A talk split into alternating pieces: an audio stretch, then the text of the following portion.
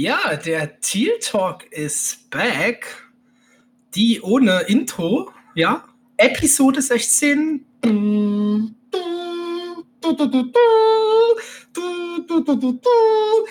Hey, wir haben ein Machst Intro du das für Felix. Episode 16. Ja, wir haben uns heute wieder zusammengefunden an einem wundervollen Mittwoch.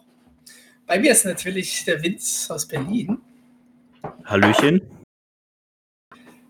Unser Daniel aus Österreich. Grüß euch. Und heute mit Special Guest äh, der Markus, mein S-Bahn-Stadionsprecher, alles Mögliche, wohnt 700 Meter entfernt, Kumpel. Hallo, Grüße aus Dresden. Sitzt direkt hier neben mir am Mikrofon und äh, den haben wir heute als Gast eingeladen für ein ziemlich spannendes Thema, wie ich finde. Wir wollen heute einfach mal in unsere Division reinschauen, haben uns da unsere Rivalen gut aufgeteilt. Der Vince hat äh, die Titans, der Daniel die Colts, ich habe die Texans.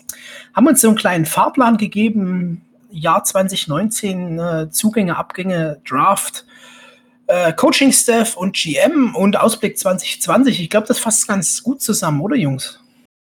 Ja, wenn ich mich mal einhaken kann, passt. Und ja, und ihr verbreitet euch untereinander euer Coronavirus, wenn ihr nebeneinander sitzt, ne? Ich habe einen negativen Test von letzten Freitag. Ich glaube, das kann ich riskieren. Und der Markus ist ja so ein kleines Kellerkind. Ne? So entstehen Gerüchte. Wunderbar. Auf jeden Fall finde ich, wir haben ein sehr spannendes Thema. Das wird auch sehr zeitfüllend wollen äh, werden, sage ich. Und deswegen haben wir eigentlich auch nur ein paar Fragen der Woche und davor ein paar News. Für die würde ich eigentlich direkt mal an dich übergeben, lieber Vince. Du bist eigentlich so unser Newsmaster 3000. Und da betrifft es vor allem äh, dein, beziehungsweise sage ich ja schon fast unseren ähm, Favorite Tight End, wo man einfach sagen muss, da haben wir ein bisschen Mitleid schon. Ne? Also das ist echt traurig. Ja, genau. Also News äh, Anchor Wins jetzt am Mikrofon für euch jetzt am Start. Äh, sorry, falls ich heute ein bisschen überdreht bin. Ich habe wenig geschlafen, Jungs und Mädels da draußen. Ähm, genau, also ähm, wie Felix schon sagte, unser Lieblings, gefühlter Lieblingstalent hier im Podcast, Josh Oliver, unser Rookie vom letztjährigen Jahr, der letztes Jahr schon fast die ganze Saison verletzungsbedingt verpasst hatte, hat sich im Trainingscamp, wie wir letzte Woche auch schon besprochen haben, einen Fußbruch zugezogen. Und ähm, ja, jetzt doch etwas überraschend, weil äh, unser äh, lieber Physiotherapeut Daniel aus Österreich hat ja schon gesagt, dass normalerweise so vier bis sechs Wochen dauert. Es tut mir leid. Ja, Physio äh, würde ich kurz korrigieren, das ja. ist Doc Tanner. Doc Tanner, Ja. also ja. genau, Doc Tanner, genau. Ja, Ähm, es tut mir leid. Fehleinschätzung. Ähm, ja, ähm, scheint schlimmer zu sein als gedacht, äh, der Fußbruch. Ähm, denn er wird die ganze Season auf der Injury Reserve List verbringen und wird diese Saison, so wie ich das jetzt verstanden habe, äh, kein Spiel mehr für uns machen. Kann er auch nicht, Ja, weil er jetzt schon draufgesetzt wurde. Da kann man ihn auch nicht mehr zurückholen. Genau. Ähm, ich wollte noch ein bisschen Hoffnung haben, Daniel, aber danke für das letzte. Bumm, zack, weg mit der Hoffnung. ja, genau. Ähm, ja, wird wie gesagt leider die ganze Season ausfallen. Ähm, ich kann nur als Kurzeinschätzung dazu mir sagen, dass das für den jungen Mann sehr, sehr bitter ist. Ähm, letzte Season schon verletzt, äh, fast alles verpasst. Dieses Jahr der Gro Durchstart, der möglich gewesen wäre. Auch die Coaches hatten ihn, äh, gerade was auch die Tight End Class anging, äh, sehr hervorgehoben in, in Interviews. Ja, und jetzt Season Out. Kurze Einschätzung von euch, bitte, Daniel. Ja, es ist ja nicht nur für ihn bitter, für unseren Oliver, sondern auch für uns. Und auch für seine Teammates. Ja, bitterer Schlag. Meine Einschätzung hätte ich lieber genommen, aber Injured Reserve Liste und ein Jahr pausieren. Leider Gottes. Dann Felix und Markus ganz kurz. Ja, wie es schon anteaserte, ist ja ein bisschen so eigentlich unser Lieblings-Talent geworden über die, die letzte Saison, wo wir echt gesagt haben, der, den haben wir gern, von dem wollen wir mehr sehen. Das Potenzial ist da und jetzt fällt er wieder die ganze Saison aus. Das wird, glaube ich, auch ähm, karrieretechnisch in, in Future für ihn einfach eine, eine harte Nummer, da jetzt äh, Fuß zu fassen und einfach in den zwei, drei Jahren, die er dann noch im Contract hat, zu zeigen, dass er da ähm, die Duftmarke setzen kann. Das wünscht man ihm natürlich, aber es ist schon ein bisschen kritisch zu betrachten. Ja, Markus. Ja, äh, ich finde das auch ganz schön schade. Äh, Ich habe mich eigentlich gefreut darauf, dass wir mit äh, Josh Oliver und mit Eifert jetzt ich selber halte noch relativ viel von Eifert, tatsächlich trotz des Alters. Er hat mich eigentlich schon gefreut auf schöne zwei Sets und sowas. Ähm, schade, ja. Ja, wobei wir da natürlich nicht unseren oder, oder die Lieblingsanspielstation von Minshew vergessen dürfen, O'Shaughnessy, James O'Shaughnessy, der jetzt auch wieder fit ja. ist und äh, wo es auch wieder diese äh, Connection vom letzten Jahr wohl wieder im Trainingcamp zu sehen ist. Gehen wir aber zum nächsten Punkt weiter. Unser Defense Line, Defensive Line Coach, ich spreche das manchmal falsch aus, bitte schlagt mich nicht, ähm, hat sich geäußert. Verdammt, wo habe ich den Bericht jetzt? Jetzt habe ich den gar nicht mehr offen. Ähm, ich finde den Namen gerade nicht, äh, aber ich suche es nochmal nebenbei raus, ähm, hat sich positiv über die Spieler, die jetzt da sind, in der Defensive Line geäußert. Also er hat eben unter anderem äh, im Interview jetzt im Laufe der Woche ähm, erwähnt, dass Taven Bryan wirklich outstanding Training Camp hat. Ähm, ist, ist jetzt einfach da, äh, zeigt, was er kann und äh, er hat da große Hoffnung in ihn. Ähm, zusätzlich auch äh, Dwayne Smooth, äh, unser Defense End, ähm, wahrscheinlich eher auch auf der Strong Side, aber mit Pass Rush Ability. Ähm, äh, zeigt jetzt wohl auch im Trainingcamp äh, wirklich äh, sehr gute Leistungen. Und ähm, trotz der leichten Verletzung von Calvin Chathon, unserem Rookie am 19. Pick, jetzt im vergangenen Draft, äh, im März, April, Mai, ähm, äh, beginnt jetzt auch äh, frühzeitig im Trainingcamp, wo er jetzt einsteigt, äh, direkt zu überzeugen und auf sich aufmerksam zu machen. Und jetzt habe ich gerade den Namen auch nochmal unseres Defensive ja, Line Coaches vorliegen. wollte ich gerade nachliefern. Ja, Aber dann okay. äh, Felix, nee, dann äh, dass du Was als wir probieren beide, beide ich, ich denke, es ist Jason Reaper-Rich und das Coole ist, er sieht aus wie Big Ben, der ein knappes Jahr, zwei Jahre nicht mehr Football gespielt hat und stattdessen ganz viel bei KFC war. Also im ja, Gesicht. Ja, ja, definitiv, definitiv. Und ich glaube, anders hätte ich es jetzt auch nicht auf, ausgesprochen. Also das passt. Ähm, Rebrovic äh, sagt auch, äh, oder im Interview sagte äh, auch, ähm, dass äh, das, was wir letzte Woche schon besprochen hatten, was Mahomes, Mah äh, Mahomes sage ich schon, oh Gott, ähm, unser Head Coach Marone, Marone, ich komme gerade durcheinander mit Mahomes und Marone, äh, gesagt hat, ähm, dass eben sie wissen, dass die Positionsgruppe relativ dünn ist. Allerdings ähm, dass die Jungs, die wirklich da sind, wirklich massiv Einsatz zeigen, äh, wie man so schön im Englischen immer sagt, äh, er hat echte Dogs da, also echte Kerle, die sich beweisen wollen. Und auch äh, der Spieler, den wir letztes Jahr äh, oder letzte Podcast-Folge immer wieder positiv sozusagen oder mit viel Hoffnung versehen haben, besser gesagt. Ähm, Hamilton, unser Nose-Tackle, ähm, zeigt wohl richtig, richtig gute Leistungen. Und, äh, Ohio State Product, Baby. Genau. Vor allem bei den One-on-One-Drills gleich mal genau. einzuhacken. Genau, wunderbar, dass wir uns hier so schön ergänzen. Ich finde das super. Schauen wir einfach mal kurz in die Saison, dass ich euch dann sagen kann, told you so. Ja, ich bin ja auch fester Freund davon, wenn, wenn unsere Rookies, die wir holen, äh, die jungen Spieler direkt vom College kommen, direkt Impact haben, bin ich hier immer ein Freund davon.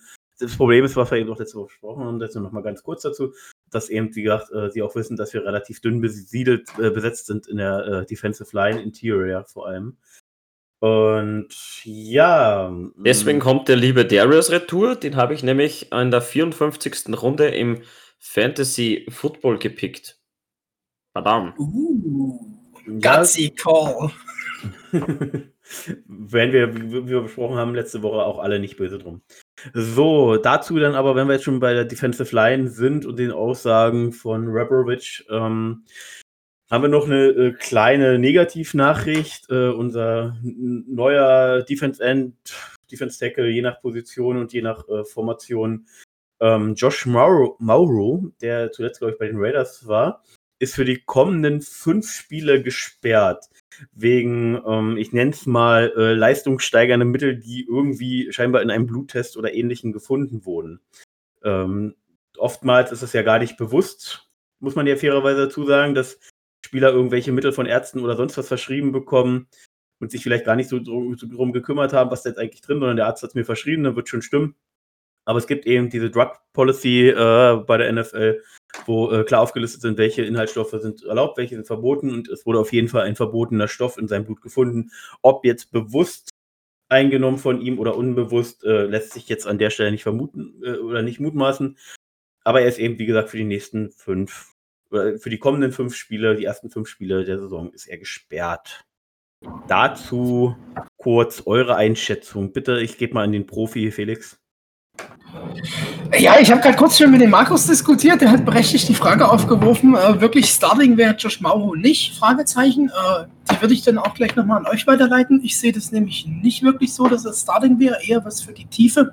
Und ich finde, das trifft bisher auf unsere gesamte Line, die, die Starting-Leute, vor allem Inside, müssen sich finden. Deswegen umso schöner, solche Camp-Berichte zu lesen, weil man dann einfach ein Stück beruhigter ins Jahr gehen kann. In ein Jahr, was wir ja auch schon lange hier als ähm, Umbaujahr aufrufen, aber trotzdem das optimistisch sehen, denn auch in einem Umbaujahr kann man fünf plus Spiele gewinnen. Und, Wie die äh, Dolphins letzte Saison easy, genau, genau. überzeugend gezeigt haben.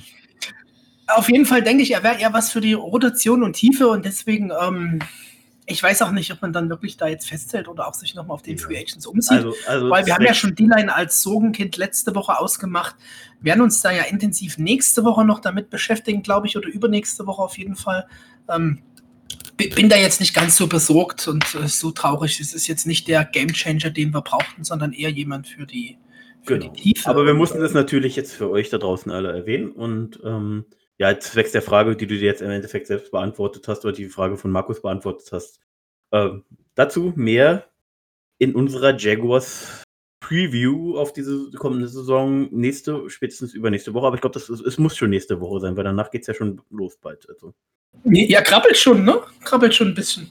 Ja, ja, auf jeden Fall. So, dann als letzte kleinere News, was ich jetzt gar nicht so als große News sehe, aber ich wollte es für euch da draußen auch noch mal erwähnen. Ich interessant finde, auch so die Einschätzung von ihm selbst, dass äh, Trey Herndon sich als äh, äh, jetzt für die zweite Saison als Starter wappnet im Training Camp. Ähm, wirklich großartige Aussagen gibt es da bis jetzt noch nicht. Allgemein, so was die DBs angeht, also große Interviews äh, von Maronis gingen jetzt bis jetzt immer eher so upfront an die Front 7 gerichtet. Äh, kann man jetzt positiv oder negativ sehen, wenn man nicht über die DBs großartig redet.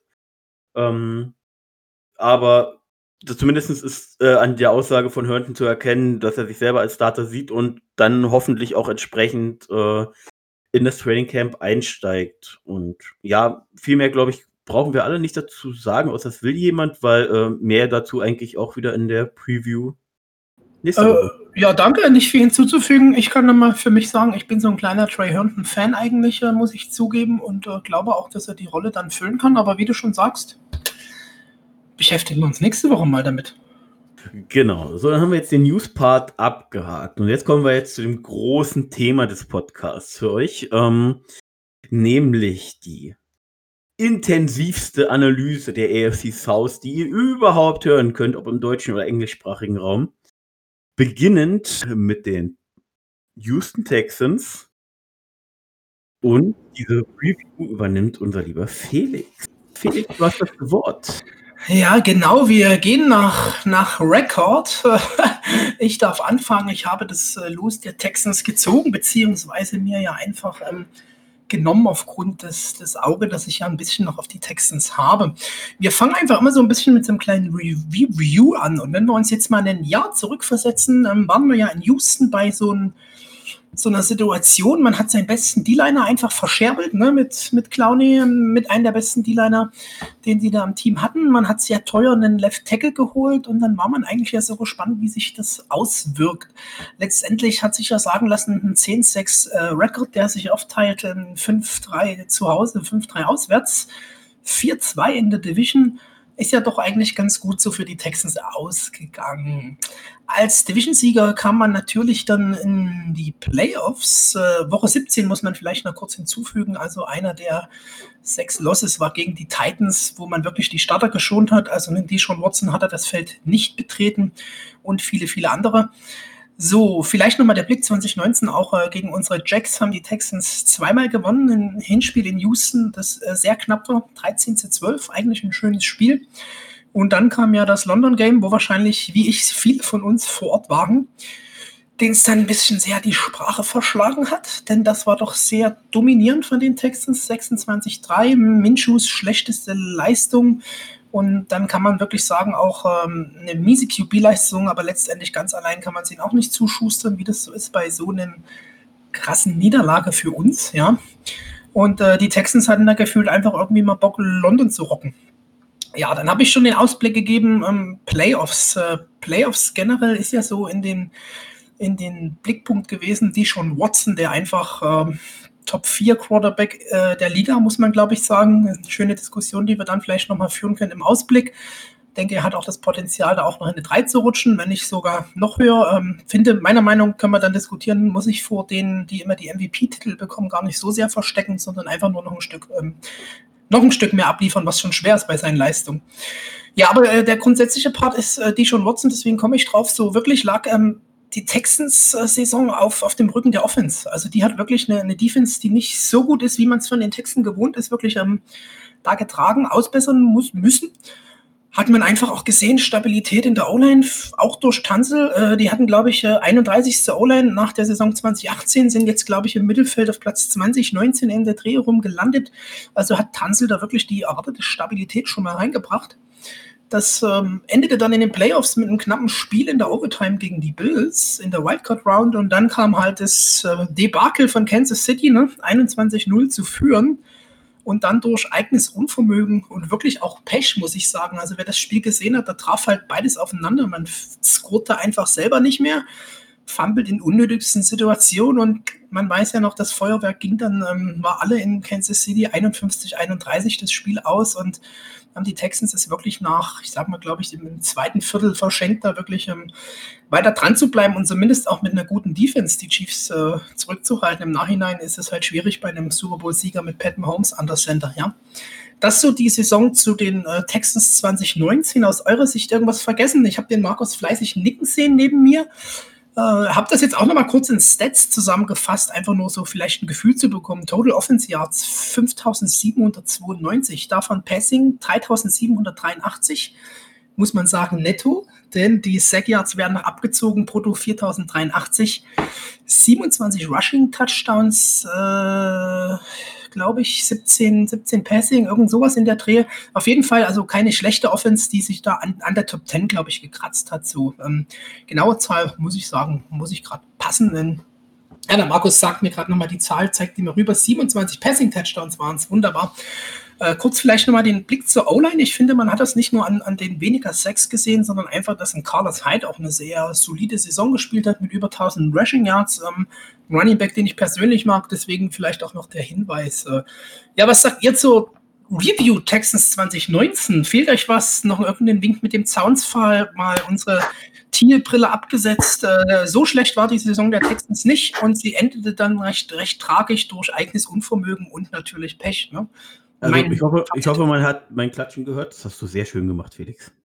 Wunderbar. Ne? Schön.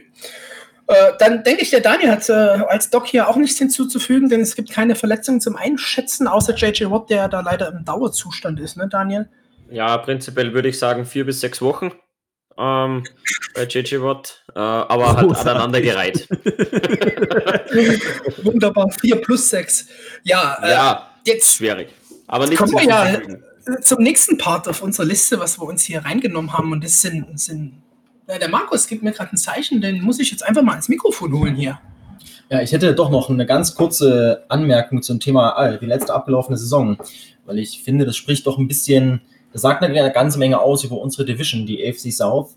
Ähm, die Texans als Division-Sieger aus der AFC South rausgegangen und äh, wenn man sich zumindest mal die wesentlichen äh, Offense-Stats anschaut, und Felix hat ja gerade schon schön erklärt, dass die Texans die Offense, äh, die, die Saison vor allem über die Offense äh, letztlich gewonnen haben.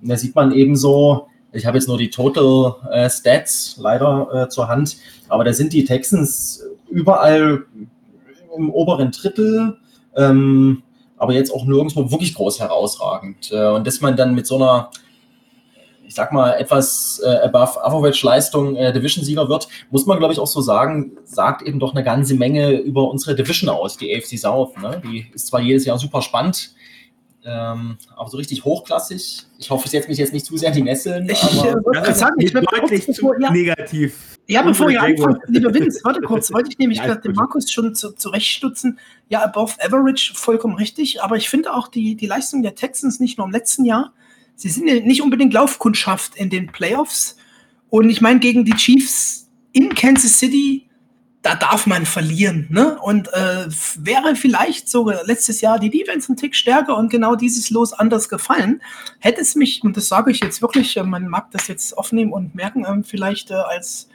Jacks Fan und wie gesagt, der, der den Texans gern mal rüberschaut, äh, hätten die, denke ich, auch den Schritt zu den Super Bowl letztes Jahr schon machen können. Nicht zum Sieg, aber im Spiel zu sein. Und da ist halt einfach eine Top One, Two Offense mit den Chiefs dagegen, mit einer am Ende noch schlechteren Defense. Also ziemlich erstaunlich, dass es gerade bei uns in der AFC Offense Football gelebt wird. Ähm, ja, das vielleicht noch äh, dazu. Ansonsten, ähm, ja, danke, Markus. Ne? Guter Hinweis. Würde ich auch schon zum harten Thema für die Texans kommen und das ist das Thema Abgänge 2020. Und ähm, ja, da ist natürlich ein großer Name im Raum und ich halte ihn zurück, denn wir fangen erstmal mit den nebenbeiläufigen Abgängen an, die man ja schon wirklich da nebenbeiläufig nennen kann. Das war Running Back äh, Returner Tavon Johnson zu den Bills, Tishon Gibson, alter Jacks Bekannter als Free Agent dann zu den Bears. Der eben genannte Carlos Hyde, Running Back, 1070 Yards, 6 Touchdowns, den haben die Seahawks sich ähm, gesigned. Meiner Meinung nach ein größerer Verlust sogar schon für die Texans, aber das liegt vielleicht an meinem persönlichen Bild von Carlos Hyde, der für mich ein sehr solider Running Back ist und ja, der seinen Job einfach macht ähm, und hinter einer eben Average O-Line schon 1000 Yards zu laufen, da möchte man ihn eigentlich mal noch hinter einer besseren O-Line sehen. Jetzt ist er bei den Seahawks, das werden wir nun nicht so schnell sehen. Äh, ja, Veteran Cornerback Jonathan Joseph zu den Bengals. Und jetzt kommen wir, glaube ich, zu den zwei Abgängen, die die Texans wirklich, wirklich, wirklich schmerzen wird. Das ist einerseits Defensive bzw. Nose Tackle DJ Reader. Der ist zu den Bengals als Free Agent. Letztes Jahr 28 Solo-Tackles, 24 Assists, 2,5 Sacks, was ich als Nose Tackle eigentlich ganz gute Stats finde. Und auch wenn man Texans schaut, DJ Reader, das ist einfach ein, ein Präsenzspieler, der ist da, der spielt sein Gap und dann läuft da halt keiner durch, dann machst du halt auch keinen Tackle, wenn das Gap zu ist. Ne? Und das ist wirklich ein großer Verlust für sie. Und jetzt kommen wir zum Elefanten im Raum, der riesen, riesen, riesengroße Verlust. Und da bin ich jetzt auch wieder, nagelt mich fest, aber das ist wirklich einer meiner Lieblingsreceiver in der NFL, die Andrew Hopkins. Der musste die Texans verlassen via Trade zu den Cardinals für cheap. Ne? Also war ja so der schlimmste NFL, Trade der NFL-Geschichte im Raum. Äh, die Andrew Hopkins, ein Viertrunden-Pick für einen Zweitrunden-Pick David Johnson und einen Viertrunden-Pick. Also ein großer Verlust. Wir haben es damals auch groß diskutiert. Ich hoffe, dass ich jetzt die, die Picks da nicht vertauscht habe. Und äh, ja, ohne die Anspielstation. Hast du nicht, hast du nicht. Hopkins, gerade das ist das Lieblingstarget von Watson gewesen. Er hat es deutlich gemacht ähm, bei dem Abgang durch, ich glaube, da ein paar Twitter-Posts, Tweets, wie auch immer, dass das nicht so in seinem Sinne war. Es ist immer noch die Frage, lief da mehr im Hintergrund ab, aber ich glaube, zu dem Sinn des Trades würde ich dann in, im Ausblick noch ein bisschen kommen. Äh, auf dem Papier natürlich ein Verlust, weil Hopkins ist ein Receiver, der all day long äh, geliefert hat. Die geilsten Duelle für uns waren immer noch meiner Meinung nach Jalen Ramsey versus DeAndre Hopkins. Das war geprägt von Intensität, Härte, wunderbarem Trash-Talk, aber jederzeit gegenseitigem Respekt. Also da gab es an der Sideline den härtesten Hit gegen Hopkins von Ramsey und dann hilft er ihm einfach hoch und dann gibt es drei Worte, einen Klatscher am Helm und die können sich einfach auf diesem hohen Level betteln und trotzdem ausstehen, obwohl sie sich halt Trash-Talken. Für mich war das ein reiner Genuss. Ähm, natürlich habe ich jetzt Glück mit meinem Nummer 2 Team Rams und äh, Hopkins zu den Cardinals kann ich wenigstens das Duell nächstes Jahr weiterverfolgen. Freue ich mich schon drauf. Andere Jerseys, äh, selbes Duell, aber das ist so, was auch unsere Division fehlen wird. Gerade nennen die Andrew Hopkins ähm, einen Spieler, wo man gerne mal hingeschaut hat. Ne? Also auch vom, vom Typ einfach. Ich weiß nicht, ob ihr die Geschichten kennt. Seine, seine Mutter ist erblindet und jeder Touchdown, den er hat, den gibt er einfach seiner Mom. Ne? Also das ist äh, ein toller Typ, toller Spieler. Role Model. Veggie Guy macht Werbung für Beyond Meat und der wird den Texans einfach schon mal auf dem Papier fehlen. Wie sie das ausbessern können, können wir im, im Abgang zu. Nächster Part, äh, Zugänge, außer ihr habt natürlich noch jetzt irgendeinen Abgang, den ich vergessen habe, weil das sind so die, die Hauptabgänge. Der Markus Mach weiter. zuckt schon. Äh, ich wollte dich nur noch mal kurz korrigieren. Ich glaube nämlich, dass Jonathan Joseph äh, nicht zu den Bengals ist, wie du gesagt hast, sondern der hat bei den Titans unterschrieben, glaube ich. Der bleibt in der Division. Okay. Der, aber er hat, du hast nicht Jonathan Joseph erwähnt, sondern DJ Reader, der zu den Bengals geht. Ja, aber Jonathan Joseph habe ich auch gerade zu den Bengals gesagt. So. Da ist die Frage vom April. Kann sein, aber ich dachte eigentlich, dass er zu den, zu den Bengals ebenfalls ist. Ähm, würde ich gleich auch nochmal nachliefern, beziehungsweise war er wahrscheinlich vorher bei den Bengals. Ähm, ja, richtig, der Markus hat recht, der kam von den Bengals, ist dann zu den Titans. Ich hatte hier irgendwie doppelt Bengals. Mein Fault, aber ich glaube, ähm, mit 37, 36 spielt er auch bei den Titans eher nur eine Locker-Room-Guy-Rolle. ja, Zugänge, Zugänge, Zugänge. Das ist, ähm, ich rassel die jetzt einfach runter, wieder nach meiner ähm, Priorität. Ähm, Jalen Watkins, äh, Free Agent Safety, Two-Year-Deal von den Chargers. PJ Hall von den Raiders als, als Defensive End, Defensive Tackle. Das ist wieder die Frage nach System. Noch ein Free Safety, Eric Murray von den Browns, drei Jahre, 20,5 Millionen. Also Safety Need hatte man bei den Texans da schon gesehen. So, Randall Cobb von den Cowboys kam, glaube ich, auch als Free Agent. Äh, das ist natürlich ein wunderbares Slot-Target für äh, Deshaun Watson. Drei Jahre, 27 Millionen. Also Randall Cobb auf seinem doch schon erhöhtes Alter nochmal einen guten Deal abgestaubt. In der Offense, jetzt kommen wir schon ein bisschen Richtung Ausblick, wo er, glaube ich, ein gutes Puzzlestück ist. Ähm, auch ein guter, guter Typ charakterlich, so wie ich es jetzt immer mitbekommen habe. Und dann kommen wir zu den zwei großen ähm, ja, großen Zugängen. Das ist einmal David Johnson, der eben im Hopkins Trade kam. David Johnson kennt man von seinen 2016er und 2018er ähm, wunderbar Season. Ich weiß nicht, ob ihr einen David Johnson mal in eurer Fantasy hattet. Ich hatte, glaube ich, 16, 17 äh, das Glück und 16 hast du ihn einfach auf Händen gehoben. Und 17 hast du ihn, glaube ich, cutten wollen, aber es sich einfach nicht getraut. Äh, wunderbare Season. Ähm, hab da auch einen wunderbaren Fun-Fact rausgesucht. Das ist ein tolles Wort, denn einfach mal die Frage: ein, Die Andrew Hopkins hatte 2016 954 Receiving Yards. Wisst ihr, wie viel David Johnson 2016 hatte? Wunderbar, ich löse es direkt auf. 879 ja. Receiving Yards. Also die Jungs waren sich knappe 70, 80 Receiving Yards auseinander und das zwischen einem Running Back und einem Receiver, der ja nun wirklich ein Elite-Receiver ist, vier Jahre her. Ich weiß, viele Verletzungen von David Johnson dazwischen. Der Typ wird aber hungrig sein. Der will, glaube ich, einfach zeigen, was er noch kann. Und da kommen wir dann wieder zum Ausblick. Ich glaube, der hat jetzt eine Offense, wo er das kann. Beide hatten 2016 übrigens vier Receiving-Touchdowns. Und dann kommt dann noch die Production von David Johnson als Running Back hinzu. Äh, wenn er so eine Saison abliefert wieder, dann ist es auf jeden Fall auch, dass der Trade wirklich sich ähm, ja doch noch rentieren kann für die Texans. Aber das ist wieder was, was ich ein bisschen Richtung GM ausgearbeitet habe. Da gebe ich dann noch ein paar Hinweise.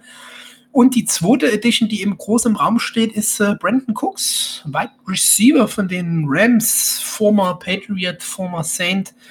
Ähm, meiner Meinung nach ein richtig guter, toller Receiver. Ich mag die Art, wie er spielt, eigentlich sehr haben für einen Zweitrunden-Pick und es gab für die Texans einen Viertrunden-Pick dazu.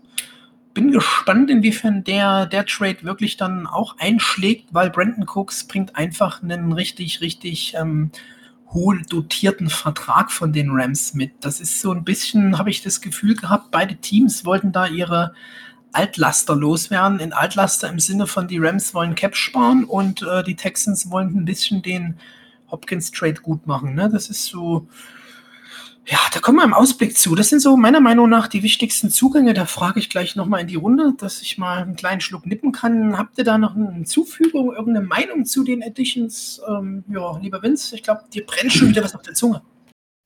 Brennt nicht, aber ich würde auf jeden Fall, wobei das ein bisschen Richtung Ausblick geht, aber wenn du es gerade erwähnst und was trinken willst, dann mach ich es kurz. Ähm, also ich finde halt, dass Cooks sich jetzt auch ziemlich mit dem, mit dem zweiten Receiver, der noch da ist, ähm, dessen Namen du gleich nochmal bringen darfst, auch, also Cooks ist ja auch eher so ein Speedy Guy, anstatt eben so ein klarer Possession Receiver, wie es eben Hopkins war, der dir die 50-50 Balls äh, angeht, der die Sideline Catches äh, angeht, der die Touchdowns macht. Ähm, ja, ja, da das, kommen wir das, vielleicht ein bisschen im Ausblick hinzu, wenn ich dich Aber dann darfst du jetzt wieder weiterreden, wenn du was getrunken hast. Gerne, gerne. Äh, ja, Abgänge, Zugänge. Dann haben wir uns äh, so ein bisschen als Ziel gesetzt, Draft. Äh, Draft geht bei den Texans eigentlich recht ähm, schnell. Den First-Round-Pick hatten die Dolphins im Rahmen des Laramie Tunzel Trade, wo ich gerade schon gesagt habe. Und das Achso, warte mal, da, da, da muss ich noch mal ganz kurz einhaken. Gerne. Ähm, denn es gab äh, in diesem Trade ging es ja nicht nur um Tanzel, sondern Kenny Stills, der Wide Receiver, ist ja Ah. zusätzlich auch noch mit rübergegangen. Ja, genau, Kenny Sills, da kommen wir aber auch ein bisschen im, im, im Ausblick nochmal hin. Das sagst du vollkommen richtig. Das war der Tanzel, zwei First Rounder, ein Viert und ich glaube nochmal ein Vierter und halt Tanzel und Kenny Stills. Ähm, den Receiver, den ich übrigens auch ein bisschen schätze und mag, aber da kommen wir auch gleich zu. Äh, was ich auf jeden Fall in dem Rahmen schon sagen muss, die Frage habe ich vorhin dem Markus gestellt, wo ich sagte, ähm, die Texans gehen da natürlich einen sehr eigenen Weg mit dem, ich sage jetzt trotzdem mal Tanzel-Trade für zwei First Rounder in dem Sinn. Aber du kriegst einfach einen proven Left Tackle, der die, die O-Line schon so gut stabilisiert hat, wo ich jetzt einfach die Frage stellen will, ist es nicht am Ende auch die Two First Rounder äh, wert? Denn wie viel First Round Picks scheitern auch in der NFL und können eben nicht das abrufen, was ein Tanzel, der ich glaube noch lange nicht am Maximum seines Potenzials äh, mitläuft, ähm, doch schon dann auch jetzt bei den Texans gezeigt hat. Ähm, ja, Vince, gebe ich nochmal schnell an dich als O-Line-Guru. Äh, Weiß genau der Markus, den brennt schon was auf Lippen. oh. Äh, nein, äh, brennt auf den Lippen ist auch wieder, wie gesagt, übertrieben. Die Texans interessieren mich einfach nicht so, inter- so sehr, als dass mir irgendwas auf der Zunge brennen könnte. Sind mir Es egal. geht aber auch um die Frage eher. Ähm, Ja, ja, aber Sex Hansel, ähm, nochmal, ähm, also ich finde halt, äh, auch den Trade hatten die Dolphins gewonnen. Ähm, klar, du kriegst jemanden, der sich schon mal bewiesen hat, aber wir müssen ja von Tanzel auch ehrlicherweise zugestehen, dass er jetzt noch nicht konstant alle Jahre wirklich der herausragende Left Tackle äh, in der NFL war, zusätzlich auch einen fetten Vertrag bekommen hat. Ähm, zur Dolphins-Zeit jetzt auch nicht ausschließlich positiv aufgefallen ist, jetzt sich erstmal stabilisiert hat bei den Texans und auch die Line stabilisiert hat und sicherlich auch einen Impact hat. Das will ich auch ihm gar nicht absprechen. Aber jetzt äh, Preis, was du, was du gegeben hast, plus ähm, den dicken, fetten Vertrag, den er jetzt bekommen hatte, äh, kurz, glaube ich, nach Trade, ähm, finde ich schon sehr, sehr happig, muss ich ehrlich sagen. Also wenn man jetzt überlegt, äh, wie viele gute Veteranen Left Tackles es gibt, die für wie viel weniger irgendwo gespielt haben, muss ich ja nur äh, Joey Stanley äh, bei den 49ers angucken. Jason Peters selbst mit seinen 37 Jahren spielt jetzt nochmal aufgrund der Verletzung der, des, des Guards der, der Eagles, äh, spielt jetzt da als Guard weiter. Hätte problemlos auch bei einem anderen Team noch ein Jahr als Left Tackle spielen können. Ähm, also du kriegst stabilisierende Left Tackles auch für einen anderen Preis. Und deswegen jetzt anhand Preis und Trade Value finde ich schon echt happig. Und man muss ja Da vielleicht sind dazu sagen, bisschen anderer Meinung, denn der Unterschied ist einfach, den du sagst, äh, äh, Jason Peters 36, 37, Tanzel 26, der hat also mal nach knappe zehn Jahre left in the tank, hat jetzt den hochdotierten Vertrag, aber ich glaube, wenn er in der Umgebung ist, und ich bin nun wirklich gar nicht sein Freund gewesen, gerade wegen seiner Draft-Historie und dann schon mal, weil es dann ein Dolphins-Spieler ist, der ist eigentlich bei mir schon mal generell red flagged, muss man so sagen. Ne? Aber ich denke doch, dass sich der Trade am Ende ähm, Richtung unentschieden bis sogar gut Ja. die Texans darstellen kann. ja, was ich eigentlich nur sagen wollte, was wo, einfach fehlte, ne? Ich will nur kurz noch Also, sagen, von nee, warte mal, du hast, 31 jetzt, du hast mich jetzt ein bisschen unterbrochen, weil ich eigentlich nur noch relativieren wollte, dass du ja eben nicht zwei First Rounder für Tanze gegeben hast, sondern du hast ja auch noch Stills mit dazu bekommen. Äh, hast auch noch mal irgendwie einen Mitrunden-Pick, irgendwo vierte Runde noch mal dazu bekommen. Ähm, also ist ja jetzt auch nicht so, dass du, dass du zwei First-Round-Picks gegeben hast. Es äh, geht halt bei mir eher in die Richtung, wenn ich mir jetzt auch angucke, und ich bin alles andere als ein Dolphins-Freund, ähm, dass ich glaube, dass langfristig gesehen die Dolphins da mit dem Trade mehr, mehr richtig machen. Aber wir werden sehen. Anders können wir das ja an, an sich noch gar nicht betrachten. Ich bin nur der Meinung, der, der Impact von Tanzel in der O-Line er war einfach schon zu sehen.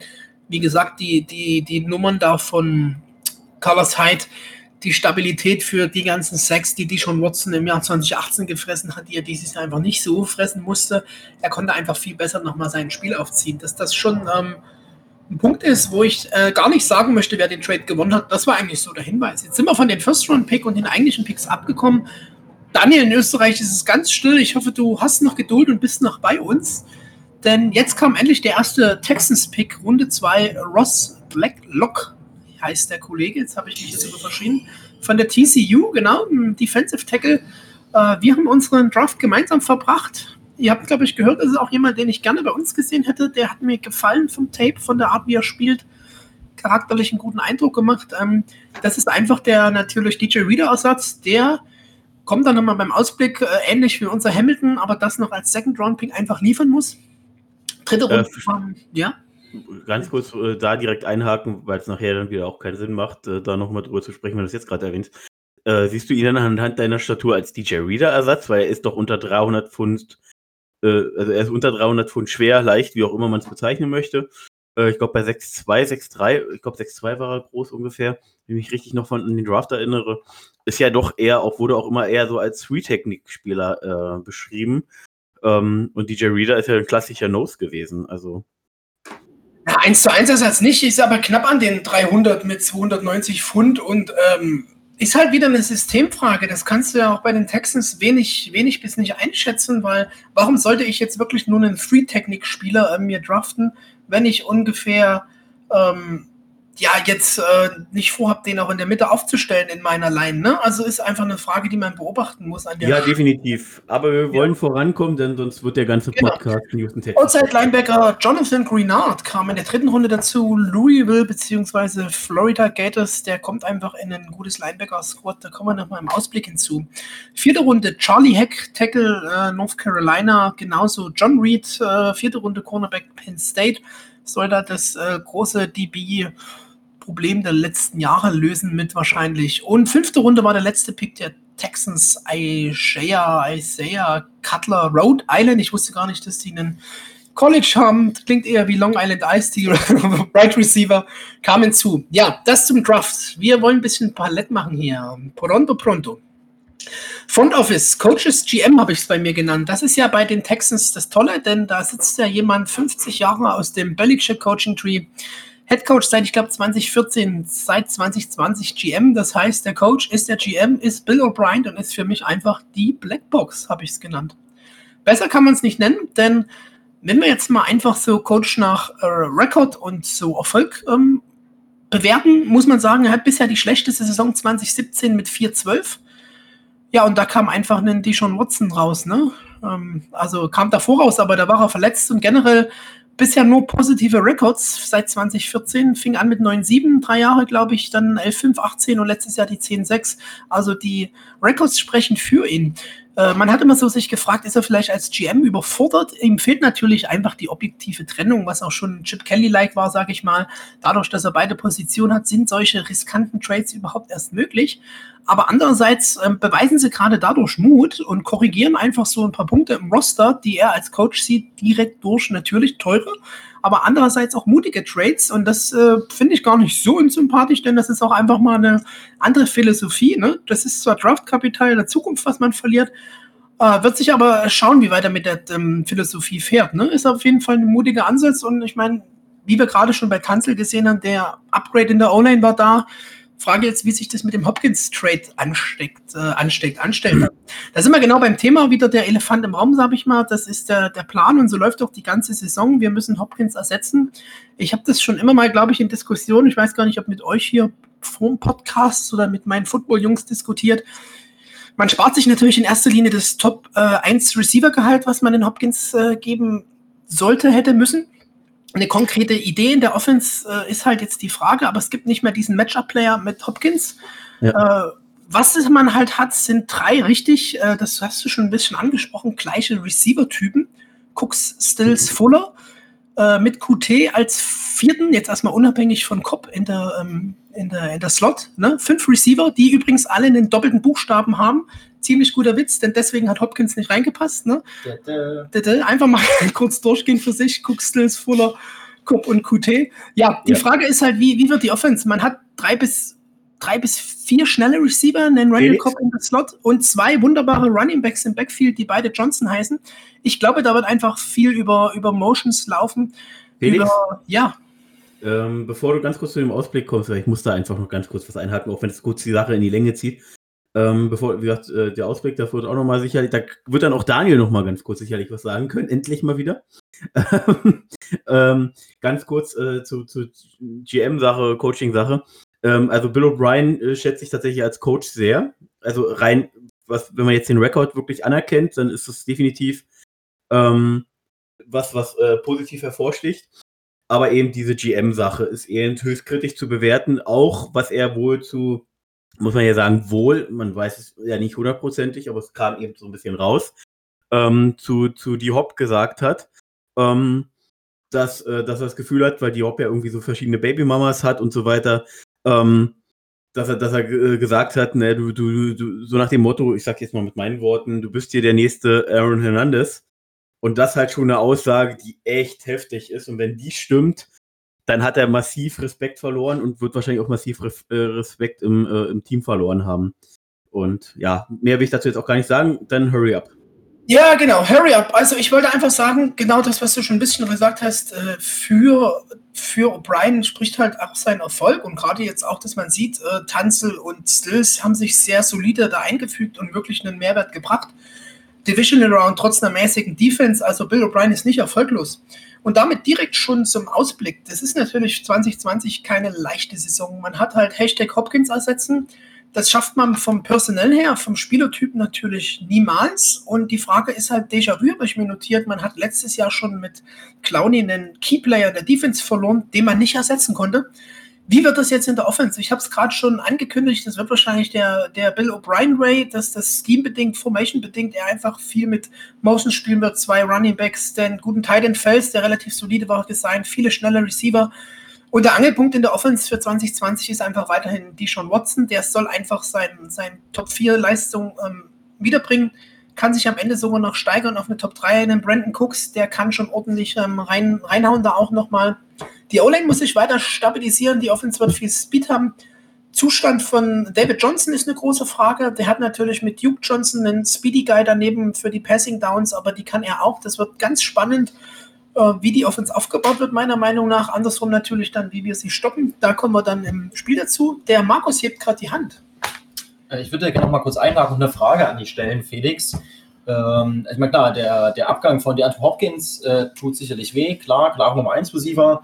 Das hast du ja selber schon schön gesagt, dass man eben mit Cook, Stills, Fuller und äh, Cobb haben natürlich die Texans nach wie vor ein sehr potentes äh, Receiver-Core was in meinen Augen fehlt, ist der klare Nummer 1 Receiver, also der, der die Gegner zwingt, die Coverage danach umzustellen und sowas.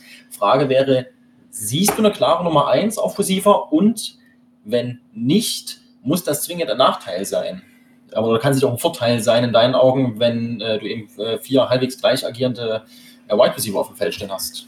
Ich sehe eine klare Nummer 1 mit Brandon Cooks der äh, einem Will Fuller vom Typ sehr ähnlich ist. Das sind Vertical Guys. Man hat auch in den Jahren gesehen, gerade eben auch bei uns gegen, gegen die Jacks, du kannst da den Hopkins covern, wie du willst, dann ist halt der Fuller tief frei und dadurch, dass Cooks ähnlich ist, hast du einfach das äh, links und rechts gespiegelt, sehe aber dadurch Cooks einfach nochmal talentierter und ein Stückchen mehr versierter als Fuller an, plus die Verletzungshistorie. Stills, der eben als Nummer 2 eine Top-Nummer 2 ist, also für mich ist das übrigens mit das äh, beste Receiver-Core der Liga. Das muss man so festhalten. Da fallen mir wenig Teams ein, die hier besser ähm, ausgestattet sind und dann noch Cobb in der Slot dazu.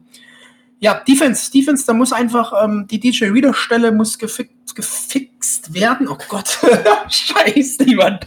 Wir müssen gleich durch sein hier, Jungs. Ähm, dann muss halt äh, JJ fit bleiben. Der ist halt immer noch eine Bedrohung und dominant. Das sieht man. Der ist nicht nur im Lockerroom wichtig. Zweite D-Liner ist da fraglich und die Nose-Tackle-Sache. Und was man auch bei den Texans sagen muss, ich finde, die haben ein sehr gutes Linebacker-Squad. Da wird äh, Greenard sich einfach noch gut hinzufügen und die haben eigentlich die Bees mit Potenzial. Der Markus hat heute schon rausgesucht. Das ist, ähm, ich glaube, drei former First-Round-Picks, die bisher einfach äh, ihre NFL-Karriere verschlafen haben. Irgendwann müssen sie mal aufwachen, sage ich an der Stelle. Und ich denke, dass die Defense besser werden kann. Für mich ist das Team noch ein möglicher Earl Thomas Landing-Spot.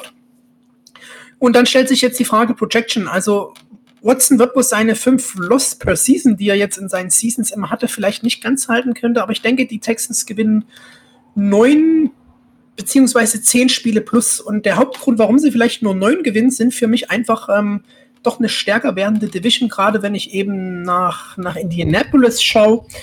Und die Titans haben die Texans letztes Jahr auch einmal geschlagen. Deswegen gehe ich so von neun bis zehn Siegen bei den Texans aus und denke aber, dass sie vielleicht trotzdem die Division gewinnen können. Für mich zumindest so knappe Nummer eins. Und das äh, war es für mich mit den Texans.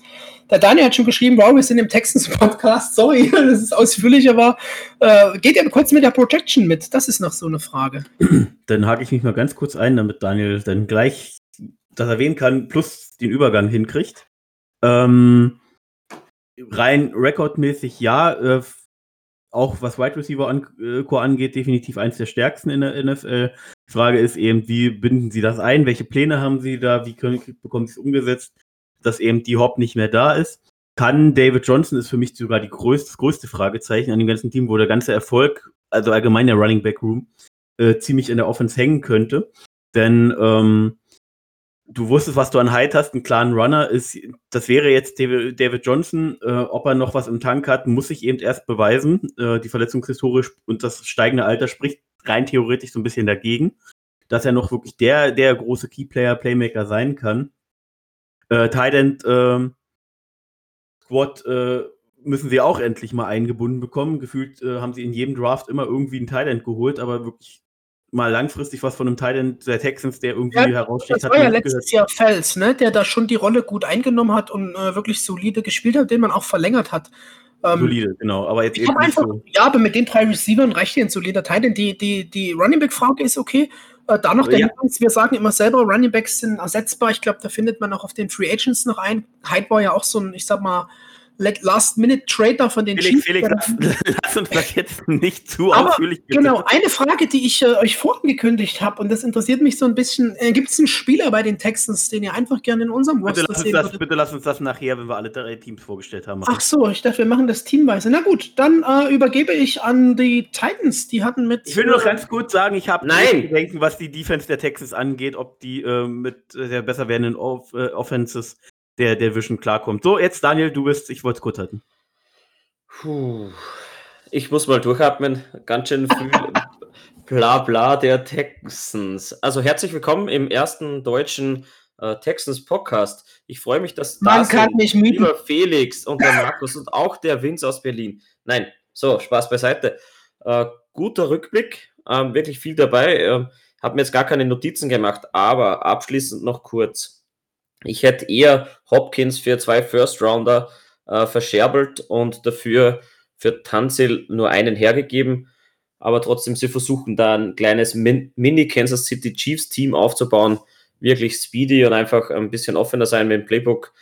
Ähm, da braucht man keinen Hopkins. Jeder hat geglaubt, wenn äh, Megatron von den Lions nicht mehr da ist, äh, was Stafford macht, aber man hat gesehen, er findet auch andere Waffen. Also ich mache mal bei den Texans. Der Rekord der Lions spricht dagegen. Nee, guck dir die Stats ja, an und die, die guck dir auch die Spieler. ja, ähm, da fehlt viel mehr und da liegt sicherlich nicht an Stafford. Aber wenn es Klappe zu, jetzt bin ich dran. Äh, so, die Tennessee Titans. Wenn der Österreicher was sagt, hat der Deutsche die Klappe zu halten und zu folgen. Das haben wir in nee. der Geschichte gelernt. Puh, der war jetzt hart. So. So, die Indianapolis Colts sind dran.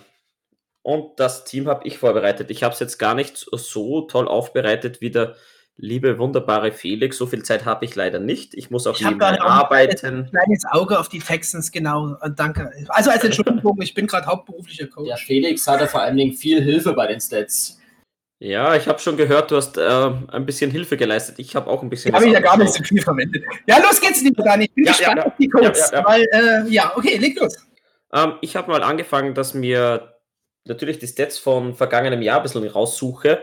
Ähm, leider Gottes der Rekord nur 7-9. Ich hätte ein bisschen mehr erwartet, aber nach dem Abgang von Andrew Luck, der ganz spontan vor der Saison retired hat und das hat wirklich keiner kommen gesehen ähm, absolut verständlich. Es wurde dann äh, Jacoby Brissett in das kalte Wasser geworfen und der ist einfach nicht mehr als ein wunderbarer Backup. Er ist einfach kein Starter für mich in der NFL, hat aber relativ viel draus gemacht. So, und jetzt kommen wir zu dem Punkt, nämlich die größte Änderung und auch der größte Zugang beziehungsweise der größte Transfer. Und das wäre unser lieber Philip Rivers von den Chargers. Und jetzt geht es halt darum, kann Rivers was aus seinen 38 Jahren noch rausholen und die Indianapolis Colts in die Playoffs führen? Ich sage ja, denn die Stats sind wirklich enorm und er hat zwar mit den äh, Overall Rankings seine Probleme, aber die Passing Yards passen und er hat jetzt auch nicht die größten Waffen bei den Chargers. Deswegen denke ich, dass er bei den Colts eine Schippe drauflegen kann. Da kommt aber das nächste Problem ins Spiel, nämlich die Colts haben ja fast keine Waffen. Haha. Und auch im Draft sind sie die Waffen da nicht angegangen. Mir fehlen da einfach bei den Wide Receivern wirklich der klare Nummer 1 Receiver.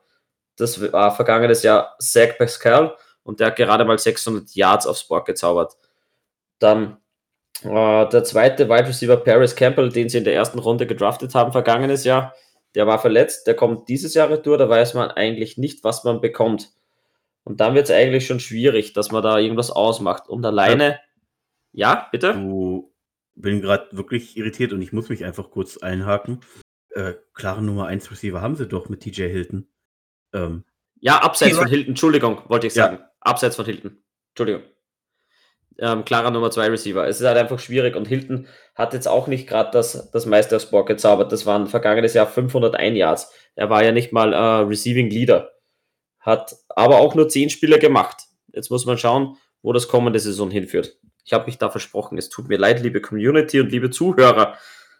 Ja, was ich am besten finde bei den äh, Indianapolis Colts ist der Zugang von äh, im Draft in Runde 2, nämlich Jonathan Taylor.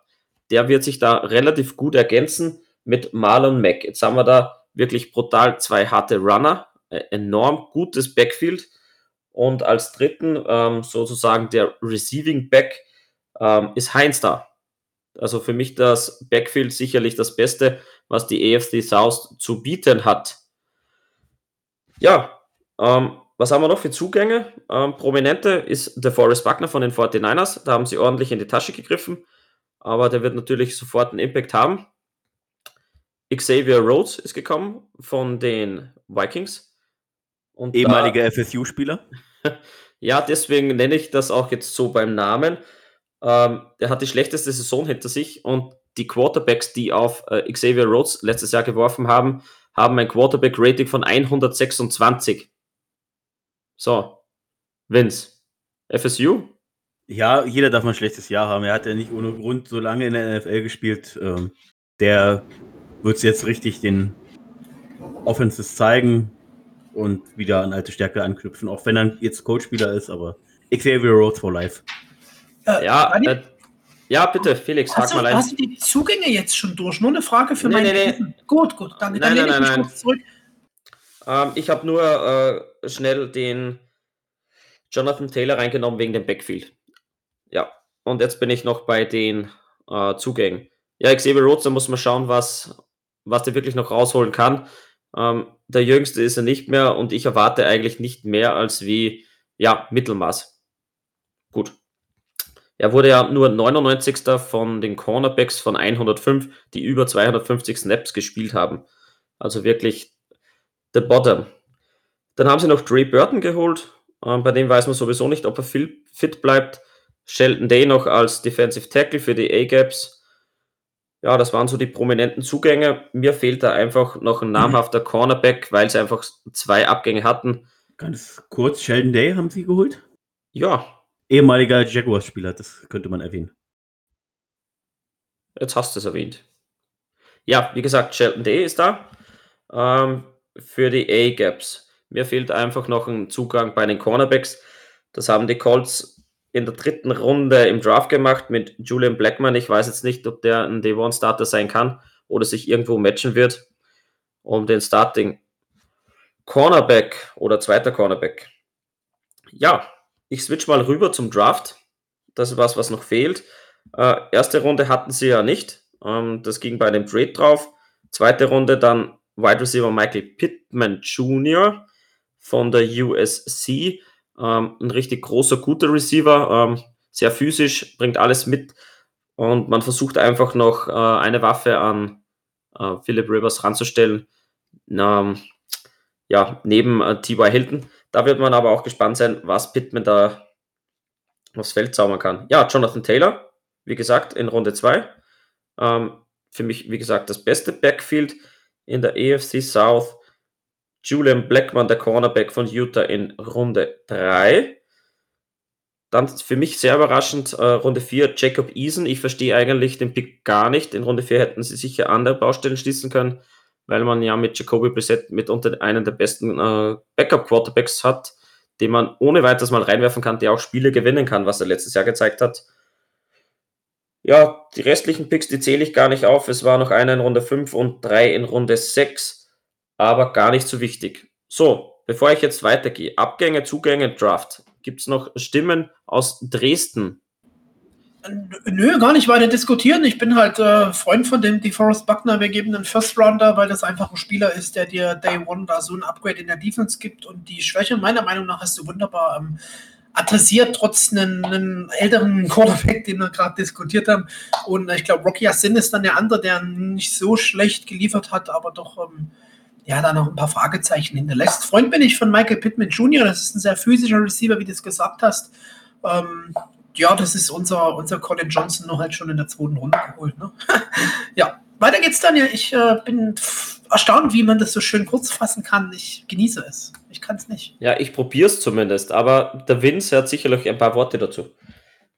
Ähm, ich habe die Colts letztes Jahr nicht so intensiv verfolgt, aber ich glaube, das war doch auch gegen uns, als ich Malik Hooker irgendwie verletzt hatte, der äh, Free Safety, äh, wenn ich mich recht erinnere. Ähm, ich hoffe tatsächlich für ihn, dass er dieses Jahr fit ist, denn er bringt für mich die Anlagen mit, einer der besten Free Safeties der Liga zu sein. Und ihm persönlich gönne ich äh, Seine Spielanlage gefällt mir. Ich hoffe, dass er auch menschlich okay ist, aber das ist ein anderes Thema. Ähm, er ist rein spielerisch ähm, für mich einer der besten Free Safeties, was Potenzial angeht. Wünsche ihm, dass er fit bleibt und dann ist er wie, wie, wie ein neuer äh, oder ein weiterer First-Round-Pick, der jetzt wieder dazu kommt, weil auch die Rookie-Saison vor zwei oder drei Jahren äh, auch schon verletzt verpasst hat. Ich hoffe, ich wünsche ihm, dass er fit bleibt. Äh, wie gesagt, anlagenmäßig zum Free Safety äh, sind Mörder und deswegen wünsche ich ihm, dass er bei den Colts auch durchstarten kann. Auch wenn er nicht unbedingt gegen uns brillieren muss. Ja, also wie gesagt, es schweben ein paar Fragezeichen rund um die Offense. Was bringt äh, Philip Rivers raus? Kann er seinen Receiver einsetzen? Äh, schlägt das Backfield wirklich so ein, wie es alle erwarten? Da bin ich sicherlich gespannt. Sie waren ja vergangenes Jahr ähm, siebter bei den Rushing Yards ähm, und elfter bei den Rushing Touchdowns da ist sicherlich Potenzial noch nach oben da. Das wird richtig, richtig spannend und das wird auch sehr, sehr schwierig für uns, das zu verteidigen. Ja. Äh, eine ganz kurze Sache hatte ich noch. Ich glaube, weiß gar nicht, ich gucke nebenbei, suche mir nebenbei immer noch meine Daten äh, raus für das Team, was ich gleich vorstellen muss. Ja, muss. Ähm, und ähm, hattest du Eric Ebron als Abgang erwähnt, den Thailand? Der ist ja doch ein großer Name. Oder ein größerer Name. Nein, bei den Abgängen war ich relativ sparsam und ich habe den ehrlich gesagt vergessen. Es tut mir leid. Ich habe ja nur Desir und Wilson als Cornerback, das waren die zwei Abgänge. Ja, ja weil wir ja unsere schöne Thailand-Folge mal hatten. Deswegen äh, ist mir das jetzt so im Gedächtnis geblieben, dass er doch bei den Colts war. Aber wohl war, wohl war, wohl war. Der ist mir da durchgerutscht. Ein, ein Hinweis, Daniel, noch. Vielleicht kommst du jetzt im, im Ausblick äh, Hashtag Colts O-Line, ähm, würde ich kurz reinwerfen. Ja, klar. Ähm, wollte das sozusagen mit dem vorhandenen Backfield und den Stärken der Colts. Jetzt war ich ja bei dem Fragezeichen, was die Offense betrifft. ja, genau, nimm es zurück. Uh, Philip Rivers hat ja in den letzten Jahren oder eigentlich fast über seine ganze, ganze Karriere hinweg mitunter die schlechteste O-Line überhaupt irgendwo gehabt. Uh, die Chargers waren noch nie bekannt für eine wunderbare Super O-Line unter Rivers. Und jetzt kommt er halt in die NFL äh, zu einem Team, nämlich zu den Colts, mit einer der besten O-Lines. Und Felix, dein Herz wird wahrscheinlich lachen und auch der Vince wird sich denken, ach, O-Line-Liebe. Ja, es gibt O-Line-Liebe auch von mir. Ähm, ja, ich denke, sie werden, ähm, gerade was die O-Line betrifft, sicherlich die, die Stärke halten können. Und da wird es dann interessant, wenn man so, einen Backfield, äh, so ein starkes Backfield hat und so einen erfahrenen Quarterback, was die da so zusammenbringen. Also, O-Line-Liebe, Vince, magst du was zur O-Line-Liebe sagen? Nee, da muss ich nachher noch zukommen. Äh, ich halte ich halt mich jetzt zurück. Gut, dann ähm, kannst dich gerne zurückhalten. Ich habe noch die Pro Football Focus ähm, Overall-Ratings rausgesucht ähm, von den besten Spielern der Offense. Äh, aber ja, äh, Quentin Nelson teilweise großartige äh, Spieler Guard Kurz, hat ein 91 als Rating und ähm, Costanzo Left Tackle 81, Ryan Kelly die 73. Ähm, right Guard Glowinski war eigentlich der Schwachpunkt der Colts Offense mit gerade mal 60 aber Right Tackle Braden Smith mit 79 absolut solide und gut. Also wie gesagt, äh, O-Line-Liebe gibt es auch von mir. Und ich switch jetzt einfach mal weiter an meiner Liste. Ich blätter kurz um.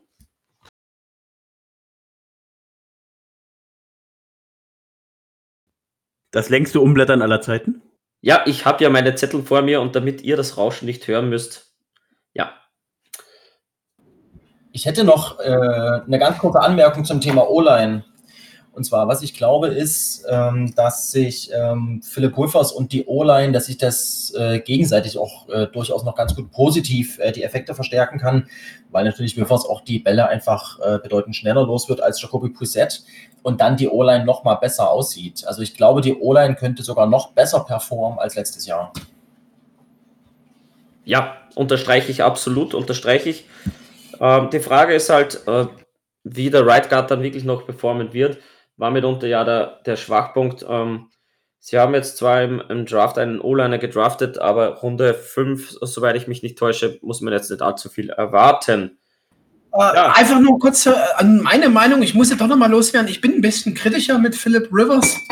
Und es liegt, aber einfach nur ohne weitere Kommentare von dir oder so. Einfach, ich finde, das Alter ist, Time is over, Guy geh nach Hause zu deinen zwölf Kindern. und ich finde, das siehst du einfach auch im Play mit den Reads und musst da einmal dir widersprechen, Dani, ich mache das ungern. Und er hatte Targets in, äh, bei den Chargers. Ein Keenan Allen ist einfach eine, eine Lebensversicherung, die er da hatte einen Hunter Henry als Tight End und einen Melvin Gordon noch als eigentlich guten Running Back, den er mal hatte. Und dazu auch noch den Mike Williams als Wide Receiver Nummer zwei, der auch wirklich äh, einer Aber der ich bin gespannt, was er bei den Colts zeigt und wir haben ihn jetzt in der Division und wenn er einfach drei oder vier Interceptions gegen uns schmeißt, küsse ich Philip Rivers auch die Füße. Ne? Lieber Daniel, ähm, ich bin gespannt. Ja, es, ja nein, nochmal zu Rivers Retour. Ähm, ihr unterschätzt ihn einfach. Er hatte in seiner Karriere schon mehrere Rückschläge, wo man wirklich sagt, okay, der Zug ist abgefahren, ähm, sein Rating absolut äh, unter aller Sau. Tut mir leid, wenn ich so sage. Und ein Jahr darauf kam das Comeback. Und ich befürchte, dass es heuer wieder so sein wird. Er hat von den, von den äh, Passing Yards war an vierter Stelle. Jetzt hat er die Waffen, jetzt hat er das Backfield und er hat eine brutal gute O-Line. So, mhm. was, was, jetzt, was jetzt doch fehlt, er muss einfach die verdammte Haut aus seiner Hand losbekommen und er wirft schnell, er wirft hart auch mit 38 Jahren.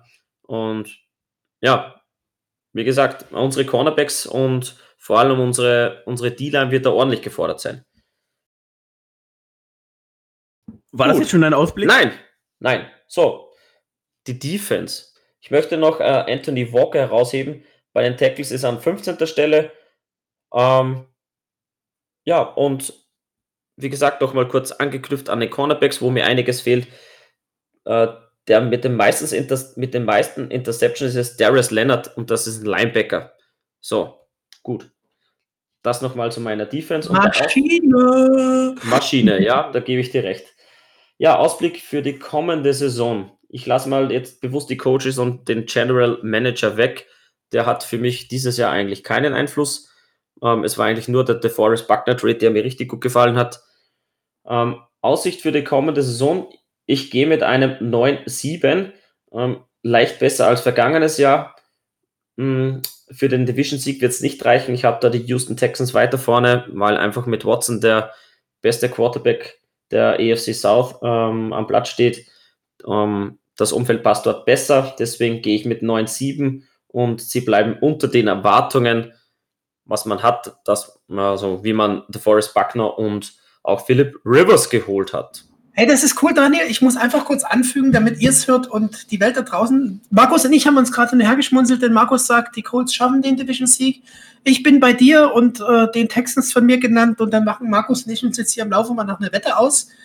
Wir berichten weiter. Danke auf jeden Fall ähm, erstmal für den Colts-Einblick.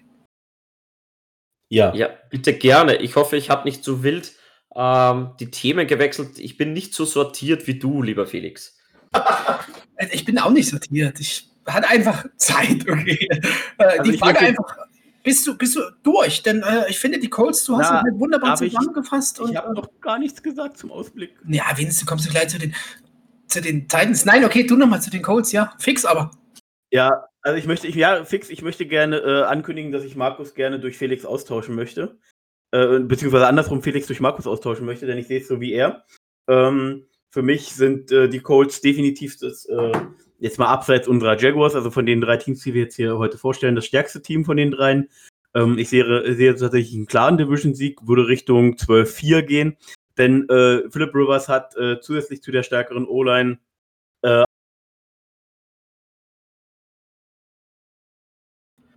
Ja, der Vince ist äh, irgendwie gerade weg. Wir machen, Ja, Daniel, ewig, wir machen ewig, ewig schade drum. wir machen eine Viererwette draus, Daniel. ja auch äh, wirklich dieses Du Nein, und ich ich, möchte- äh, du und ich gegen mit, Vince und. Markus. Hilton, Das ist definitiv doch- Ich möchte gerne Lapilton Vince durch Markus äh, austauschen. Entschuldigung, jetzt bin ich wieder da, oder? Bin ich wieder Ja, man hört ich dich, aber es ist gar nicht schlimm, Hallo, dass du hört weg man warst. mich? Hört man mich, Jungs? Das ist jetzt ganz wichtig. Äh, Entschuldigung. Ähm, also äh, für mich klarer Division-Sieg. Äh, Markus, bitte äh, spring für Felix ein im Podcast. Das wäre äh, eine definitive Leistungssteigerung. Ähm, nein, Spaß beiseite. Äh, def defensiv mit DeForest Buckner, mit dem GM, der für mich eine sehr, sehr gute, sehr konzentrierte Arbeit macht. Ähm, wirklich starke Talente, auch Runde 2, 3, 4 findet. Ähm, Defense, ja, Cornerbacks, äh, muss man gucken, was Rhodes jetzt eben noch leisten kann, ob er sich wieder fangen kann. Äh, ansonsten Defense upfront äh, finde ich sehr stark mit den beiden Leuten, Becker, Walker äh, und Leonard. O-Line, wie gesagt, äh, Receiver wird T.Y. Hilton definitiv wieder mehr zeigen, als es letztes Jahr unter Preset war. Ähm, ich glaube, äh, auch wenn Interception Rivers äh, wieder einige Turnovers erzielt, ähm, wird die, äh, werden die Colts Wunderbar. Also wir bleiben bei unserer Wette. Der wunderbare Daniel aus dem schönen Österreich und ich gegen den Markus und den Vince. Die Wette machen wir uns einfach im Nachhinein aus. Was interessant noch ist an der Reihe, ich hatte es schon rausgesucht, der Markus hat es reingebracht, der Schedule der Texans äh, 518 und der der Colts deutlich schwächer mit 502.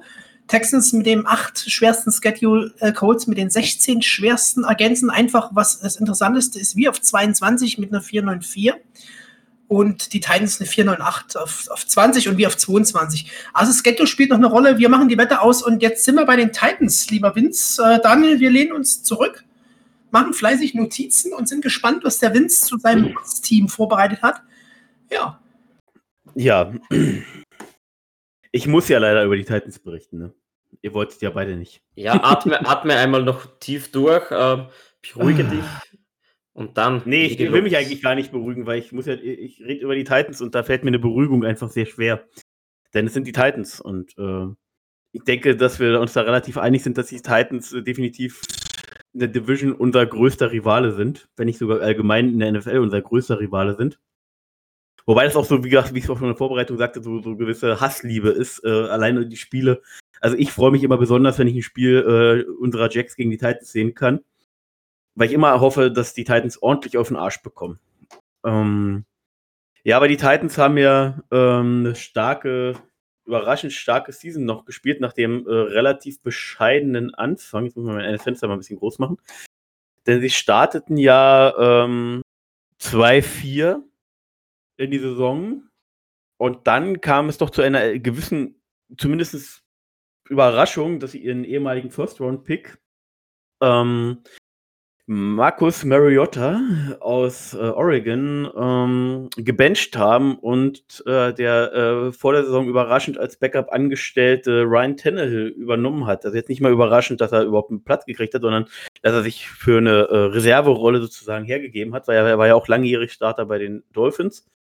Ähm, und ja, war dann doch sehr überraschend, dass Ryan Tannehill nach dem 2-4-Start ähm, die restliche Saison, über die restlichen zehn Spiele, einen 7 zu 3 Rekord hingelegt hat. Und äh, das ist jetzt nochmal gar nicht das Einzige, was so besonders war, sondern hat auch im Durchschnitt 14,1 mehr Punkte äh, an der Center gemacht, also als Starter, als es Marcus Mariota getan hat. Die Titans haben dadurch äh, einen Rekord von 9-7 gehabt.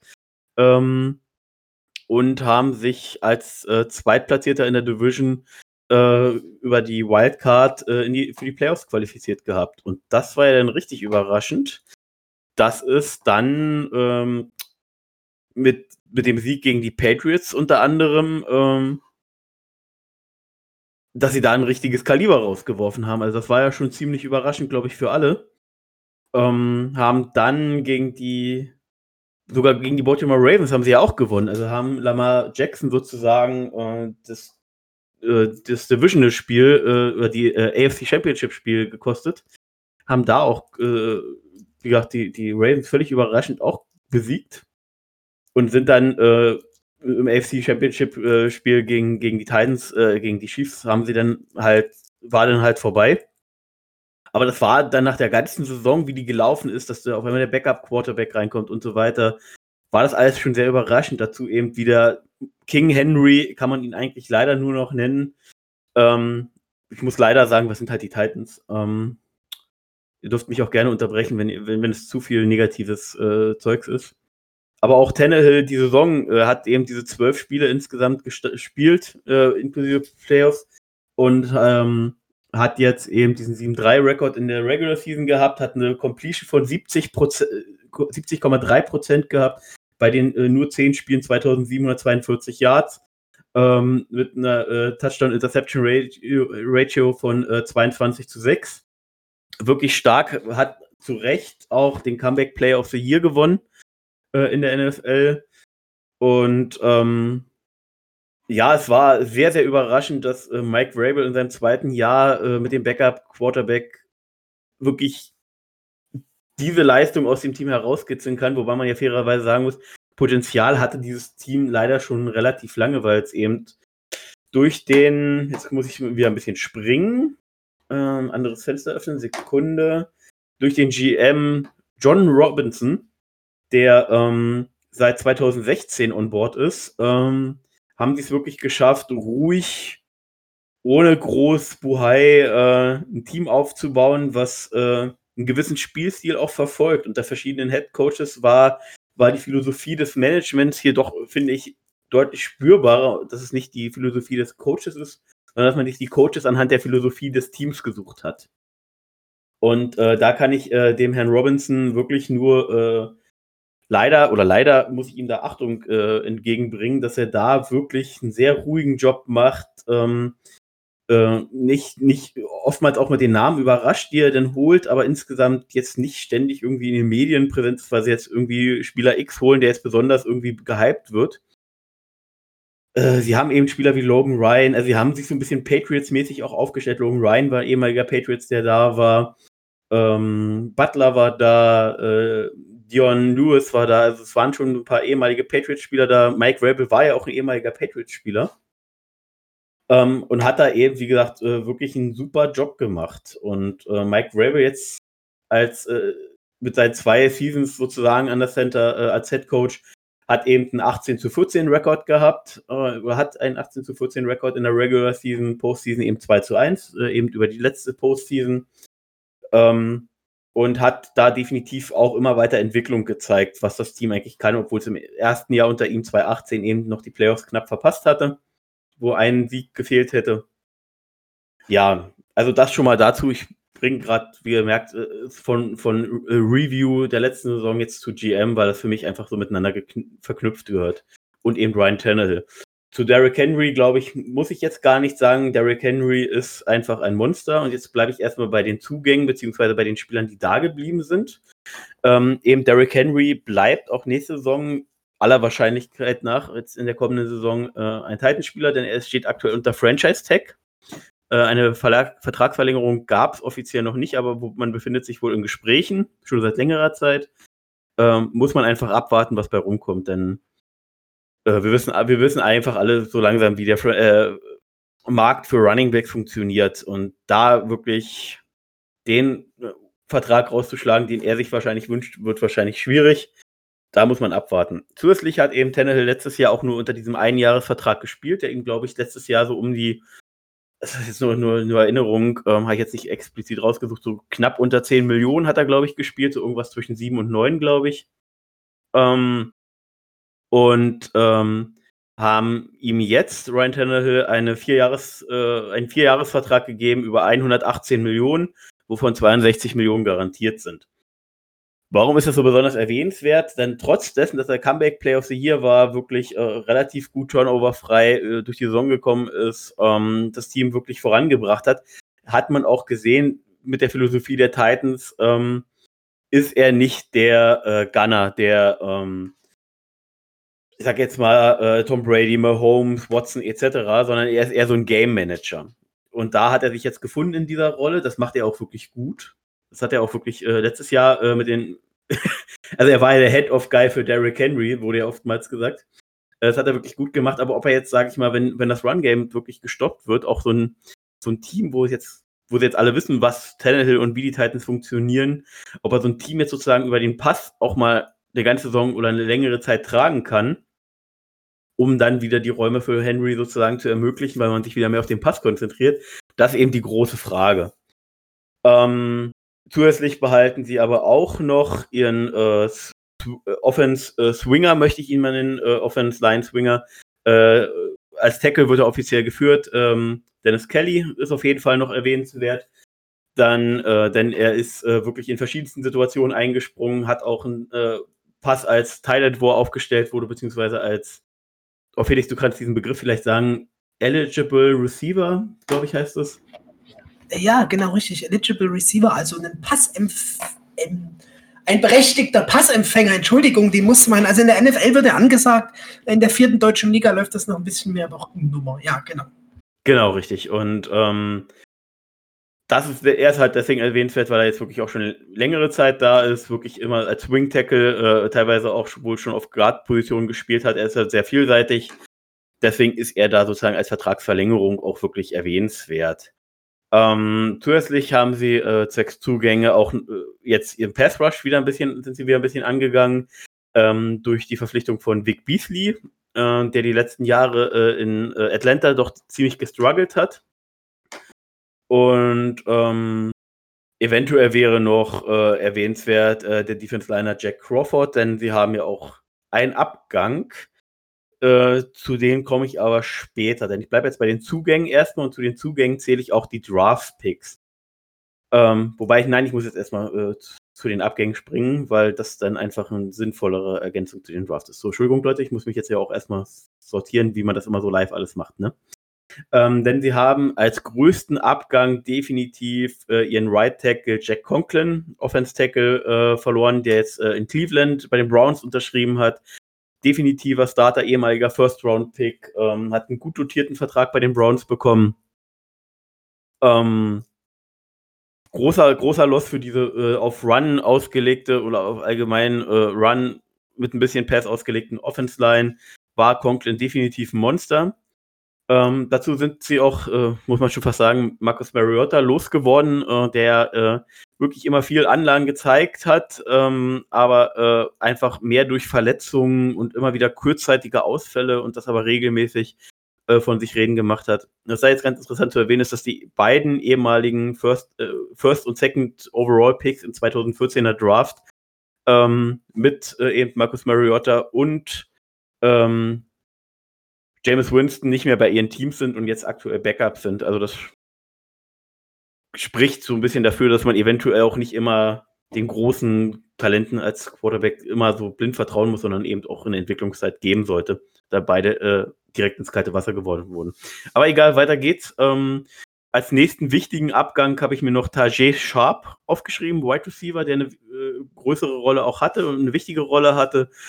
Ähm, der jetzt äh, in Minnesota bei den Vikings spielt, definitiv ein erwähnenswerter Abgang. Äh, denn äh, es gibt definitiv äh, zwei Wide Receiver bei den Titans, die, die nachher auch erwähnenswert sind. Ähm, aber du die Nummer drei fehlt ihnen zumindest jetzt erstmal. Zusätzlich haben sie auch noch, also die Spieler haben sie jetzt über die Free Agency verloren, haben sie dann aber auch noch drei Spieler released äh, selber direkt. Das ist eben Running Back Dion Lewis, wie ich vorhin schon mal erwähnt hatte, äh, der äh, ich würde jetzt gar nicht sagen Backup von Henry, aber der so dieser Pass-Catching Speedy sozusagen Guy sein sollte, was er letztes Jahr einfach nicht mehr zeigen konnte. Da ging seine Leistungskurve doch deutlich nach unten. Ähm, zusätzlich haben sie ihren Kicker Ryan Suckop, glaube ich, wird es ausgesprochen, ähm, äh, auf die auf die äh, auf die Tribüne sozusagen oder, oder aus dem Stadion gekickt. Also er ist jetzt nicht mehr da. Ähm, ebenfalls erwähnenswert ist, dass der äh, Pass, äh, der Outside Linebacker äh, wirklich Veteran, ich glaube mittlerweile ist er 37, 38 gefühlt. Langjähriger Dolphinspieler Cameron Wake ist nicht mehr da. Und als größten Release vom Namen her äh, ist wirklich auch der schon ins Alter gekommene ähm, Thailand Delaney Walker. Und der möchte man meinen, wird jetzt besonders fehlen. Allerdings war der immer so der Guy für ähm, Marcus Mariota in den letzten Jahren. Ähm, und war letztes Jahr dann mit Tannehill auch schon nicht mehr so heftig ins Spiel eingebunden, wie es noch unter Mariota war. Er war immer noch da und wichtig, ähm, weil er eben auch sowohl Passcatching als auch Blocking äh, beherrscht hat. Aber ja, also die Abgangsliste ist gefühlt erstmal größer als die Zugangsliste, denn wir kommen noch schnell zu weiteren Spielern, die aktuell noch Free Agents sind. Ähm, zumindest laut der Liste, die ich mir rausgesucht habe, beziehungsweise äh, kommen wir erstmal zu einem Namen, den wir jetzt noch gar nicht im Podcast besprochen hatten, glaube ich. Äh, denn zum Beispiel Cornerback Tremaine Brook äh, wurde released, beziehungsweise nicht weiter verlängert. Der, ähm, das habe ich auch äh, letztens schon irgendwo gelesen, habe jetzt vorhin nochmal genau nachgeschaut, der ja bei unseren Jaguars aktuell ist. Ähm, also da haben wir einen ehemaligen Titans-Spieler, der kann uns vielleicht auch noch ein bisschen was über das Playbook sagen. Ähm, ansonsten erwähnenswert äh, ist der Guard Kevin Pamphil, der einfach noch Tiefe gegeben hatte. Und natürlich jetzt die beiden größeren Namen, äh, Cornerback Logan Ryan, der aktuell äh, noch Free Agent ist, den wir letzte Woche auch nochmal intensiv besprochen hatten. Und Linebacker Wesley Woodyard. Ähm, so, das so als die größeren Namen. Dann gibt es noch ein paar andere, aber das führt jetzt hier für einen Jaguars Podcast definitiv, glaube ich, zu weit.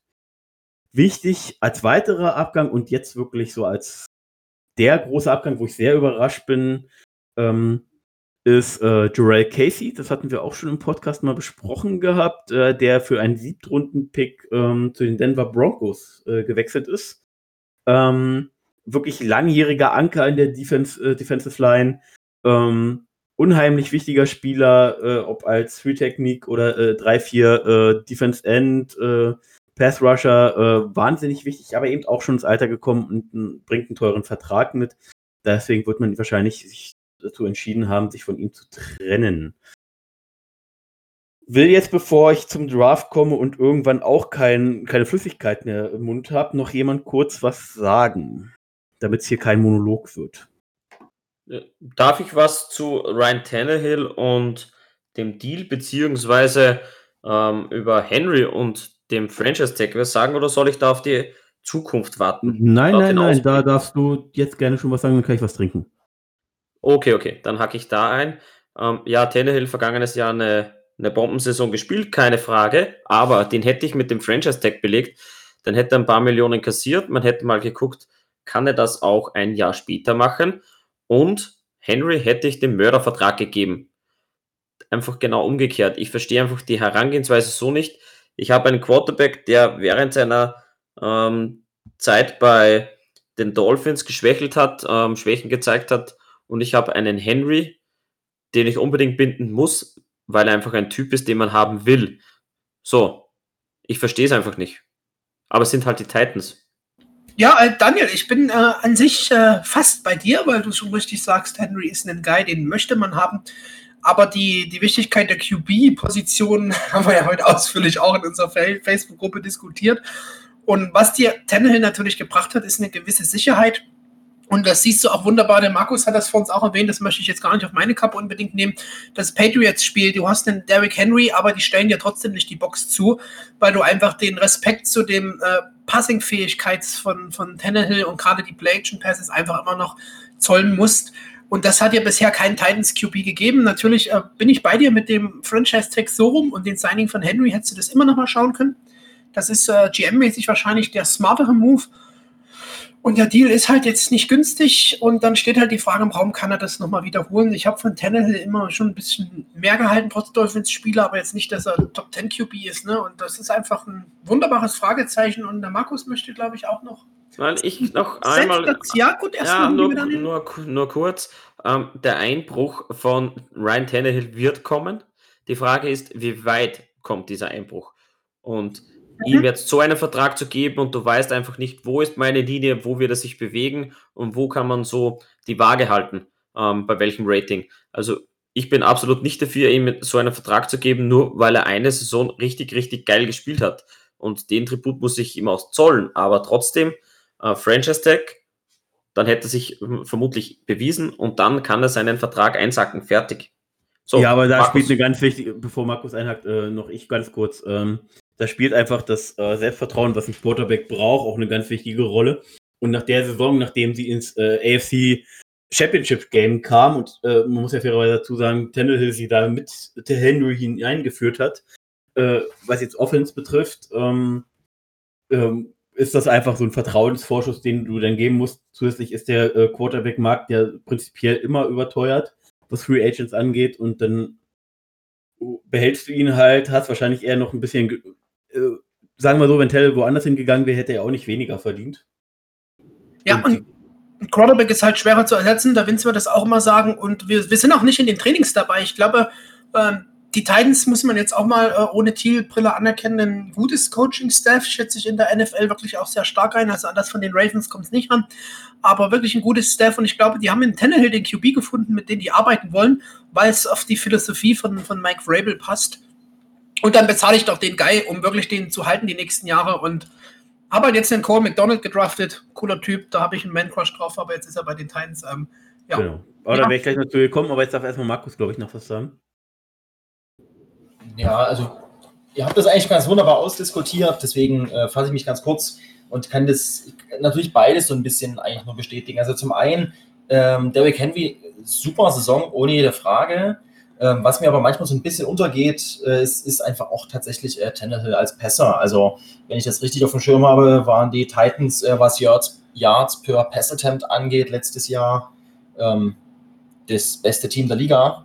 Und äh, ich behaupte mal so ein bisschen, mit so einem Passing-Game findest du auch andere Running Backs, vielleicht auch ein Draft oder sowas, die ähnlich gut performen können. Ja? Also das äh, kommt ja manchmal so ein bisschen. Ja, du wirst jetzt von mir keine, keine Titans-Liebe hier hören.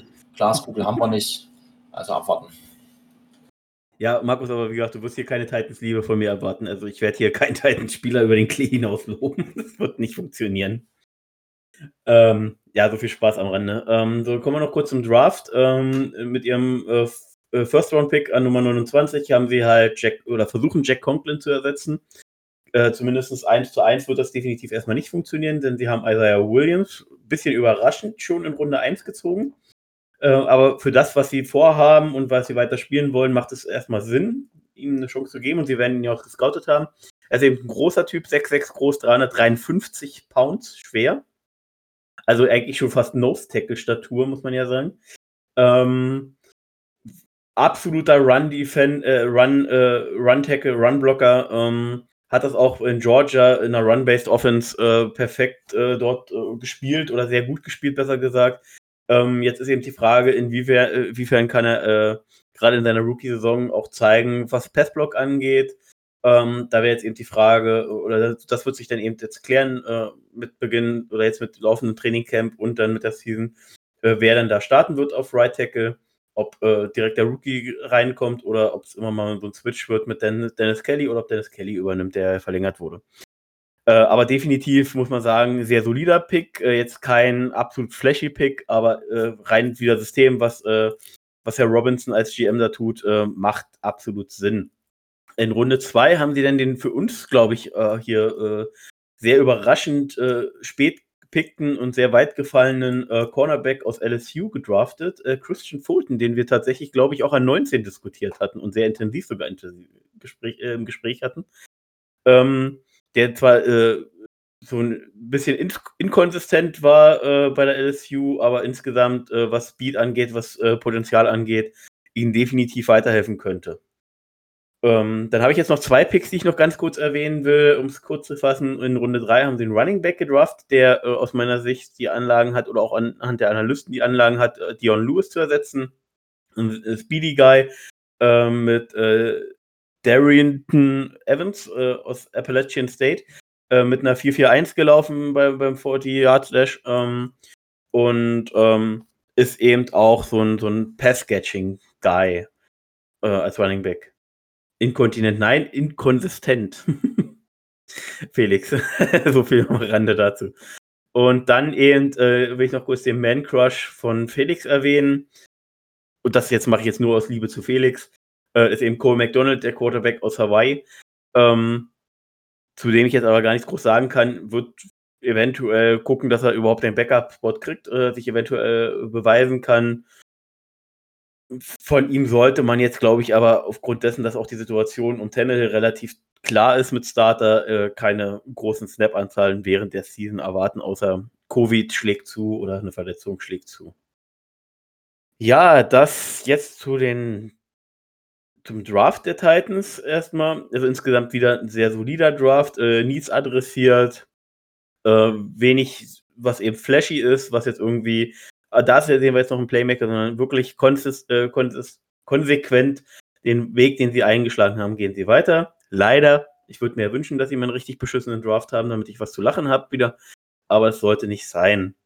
Äh, dann gibt es noch so ein paar äh, Berichte äh, rund ums Trainingcamp. Was ganz kurz äh, zu sagen ist, ähm, dass laut der News, wo ich die Vorbereitung hier angefangen hatte, ähm, Vic Beasley wohl immer noch auf der Non-Injury Football List ist, also dass er nicht, ähm, das immer noch ein, äh, das ist ein Physical, also diese, diese äh, körperliche Untersuchung, dass er da ähm, durchgefallen ist und dass er bis jetzt wohl nur an der Sideline während des Trainings auf stationären Fahrrädern zu sehen ist.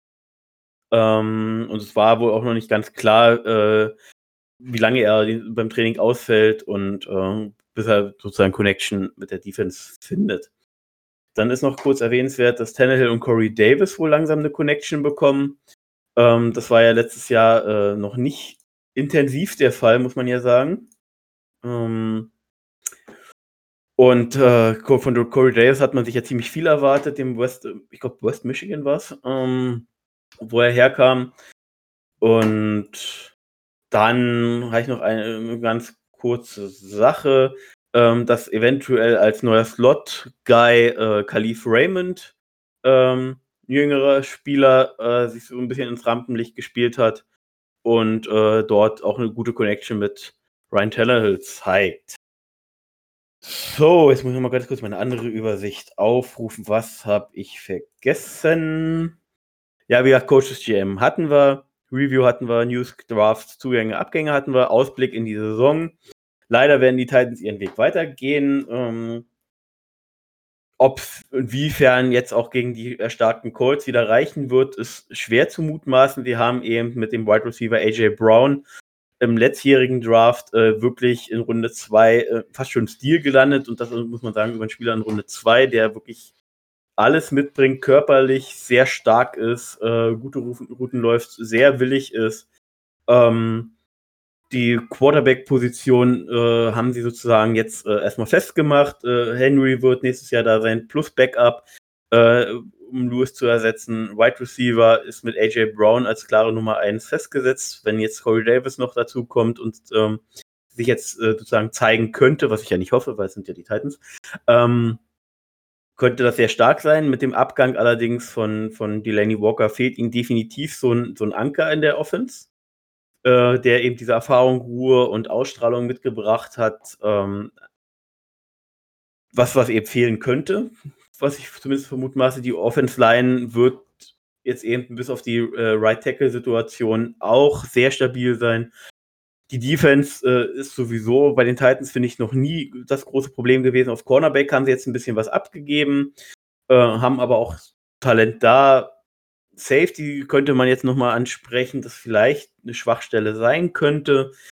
Ähm, aber auch upfront, trotz äh, Joel Caseys Abgang, sind sie, sind sie da sehr äh, voluminös aufgestellt. Also Run Stuffing war, war, war auch bei den Titans leider noch nie das große Problem.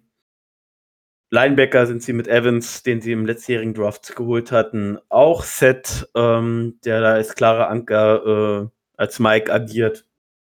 So ein bisschen äh, ist jetzt noch die Situation um den Pass, um den, um, um den Pass Rush interessant, äh, eben auch mit dem Abgang von Cameron Wake und der Situation um Vic Beasley. Ähm, zu, zusätzlich hat Harold Landry ja ebenfalls im letztjährigen Draft, Draft oder vorletzten Jahr, äh, den sie geholt hatten in Runde 2, 3, ähm, äh, hat jetzt auch noch nicht, äh, hat bis jetzt auch enttäuscht, als wohl auch im Camp noch nicht wirklich überzeugt. Ähm, Pass Rush und Safety könnte so das einzigste Thema sein, was ein bisschen schwierig wird bei den Titans. Ansonsten insgesamt sehr set überall, äh, vor allem eben auch äh, schaffen sie es auch immer Spieler äh, aus der Tiefe sozusagen bei Verletzungen gut einspringen zu lassen. Trotzdem glaube ich, dass im Saisonausblick maximal für Platz 3 reicht. Denn die Konkurrenz mit den, mit den doch, wie, wie erwähnten, deutlich erstärkten Colts aus meiner Sicht, ähm, und äh, mit den Playmakern, die einfach bei den Texans vorhanden sind. Da muss man nur Watson erwähnen als Playmaker, JJ Watt auf der anderen Seite.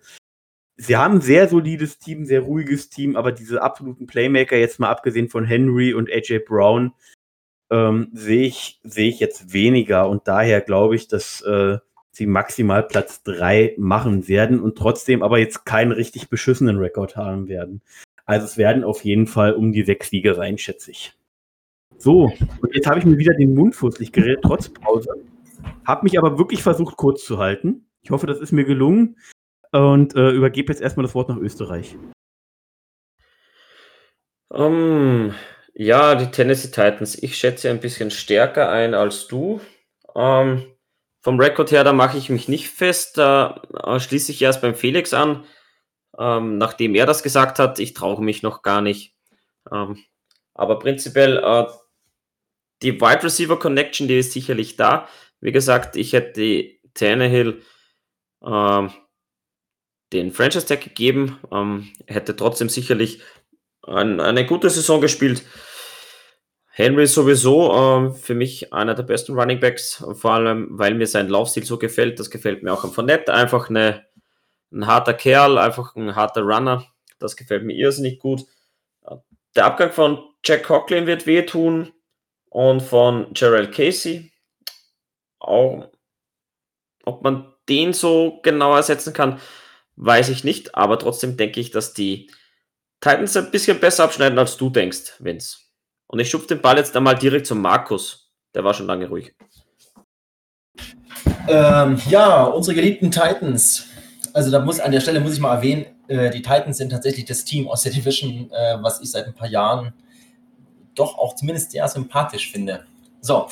Ähm, ich damit hast du jetzt deine Chance, äh, den Platz von Felix einzunehmen, endgültig verspielt. Tut mir leid, Markus.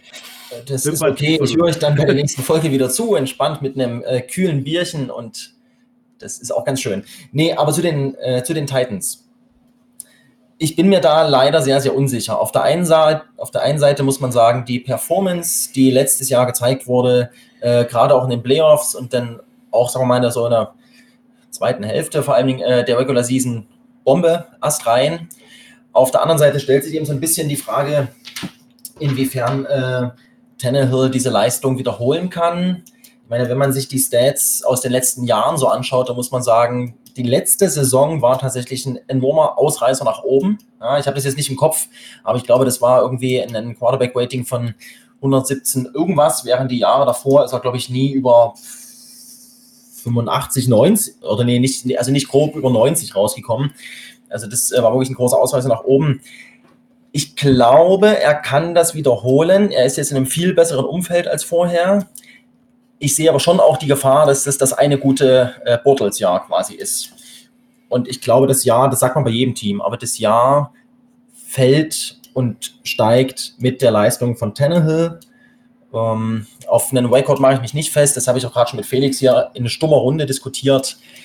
Ich würde ähm, die alle außer die Jakes relativ ähnlich sehen, was den Rekord angeht. Und ich möchte mich nicht so richtig festlegen. Ähm, ja, ich glaube, es wird ein super spannendes Jahr. Und dann schauen wir einfach mal. Aber ich bin da bei, eigentlich ganz bei dir, Markus. Und das ist eben das, was ich vorher eben gesagt habe. Ähm, Tannehill hat über seine Erwartungen gespielt und der Einbruch wird kommen. Und deswegen wäre der Franchise-Tag einfach gut gewesen. Und die Fans, die haben sich so einen Quarterback gewünscht, der einfach alles rausholt ähm, er dürfte sich wohlfühlen in Tennessee. Ansonsten hätte es sicherlich nicht diese Leistung in den Playoffs gezeigt. Aber trotzdem denke ich, dass er was rauskitzeln wird. Ob es ganz an den, an, den Stats, an die Stats rankommt wie vergangenes Jahr, weiß wohl jeder, dass das nicht stimmt. Aber trotzdem äh, werden sie sich in der Division ziemlich matchen und so eine klare Nummer 1 wird es in der Division nicht geben und auch die Jaguars werden nicht die klare Nummer 4 sein. Ja, so, äh, ich habe noch nichts Großes zu geäußert. Ähm, der Causa Tannehill ist nochmal der Anknüpfpunkt, mit dem steht und fällt das Ganze. Jawohl. Äh, Fakt am Rande, wir hatten schon gesagt, äh, er hat zehn Games gestartet und hat einen Rekord von 7-3. Also die 9-7-Saison der Titans ist schon wirklich sein Werk. Sein Werk in Kombination natürlich mit dem restlichen Team und Coaching-Staff. Der wird einbrechen, yes, aber ich denke, er wird nicht in, in seine Dolphins-Stats einbrechen, weil er ein ganz anderes äh, Team hat, eine ganz andere Philosophie, ein Run-Game, wo er sich verlassen muss und kann und einfach, ähm, ja, dann mit den Play-Action-Passes, was er wirklich kann, gut lesen, äh, rausbringt. Ähm, dem Vince muss ich gleich nochmal was sagen und da geht es um seine Safety-Einschätzung äh, der Titans. Da muss ich leider jetzt sagen, dass er da ganz äh, falsch liegt, denn da ist ein äh, Kevin Bayard, äh, weiß nicht, aber von dem schon mal gehört habe. Meiner Meinung nach äh, einer der besten Safeties auf jeden Fall in unserer Division. Das sage ich jetzt so, weil ich mag auch einfach die Art, wie er spielt. Wollen wir gar nicht groß diskutieren, das machen wir mal in eigener Runde, nur der, der Hinweis meinerseits. Und äh, ich finde, ein Record bei den Titans ist schwer. Denke aber, dass es äh, ähnlich mit einer 9-7 ausgeht wie dieses Jahr, vielleicht eine 8-8.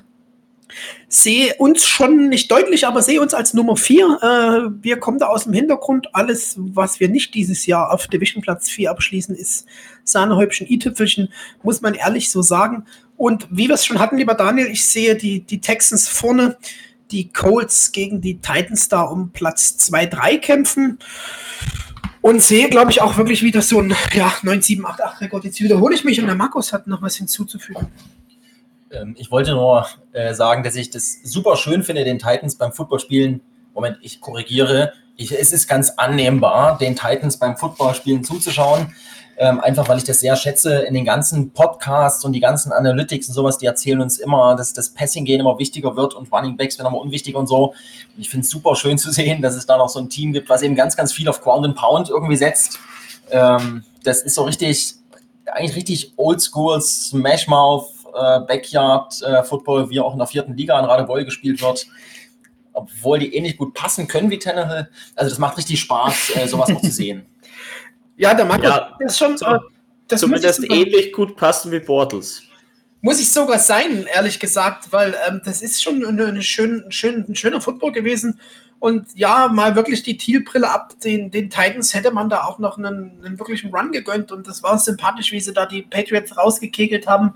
Gerade in den Pick von Logan Ryan, wie wir schon im Podcast gehört haben. Ich, ich schätze und mag Logan Ryan, der da auch um, sein altes Team da wunderbar Tom Brady da aus Foxborough verabschiedet hat mit einem Pick. Also wo geht da nicht die Sonne auf? Wer will da nicht sich nochmal freuen?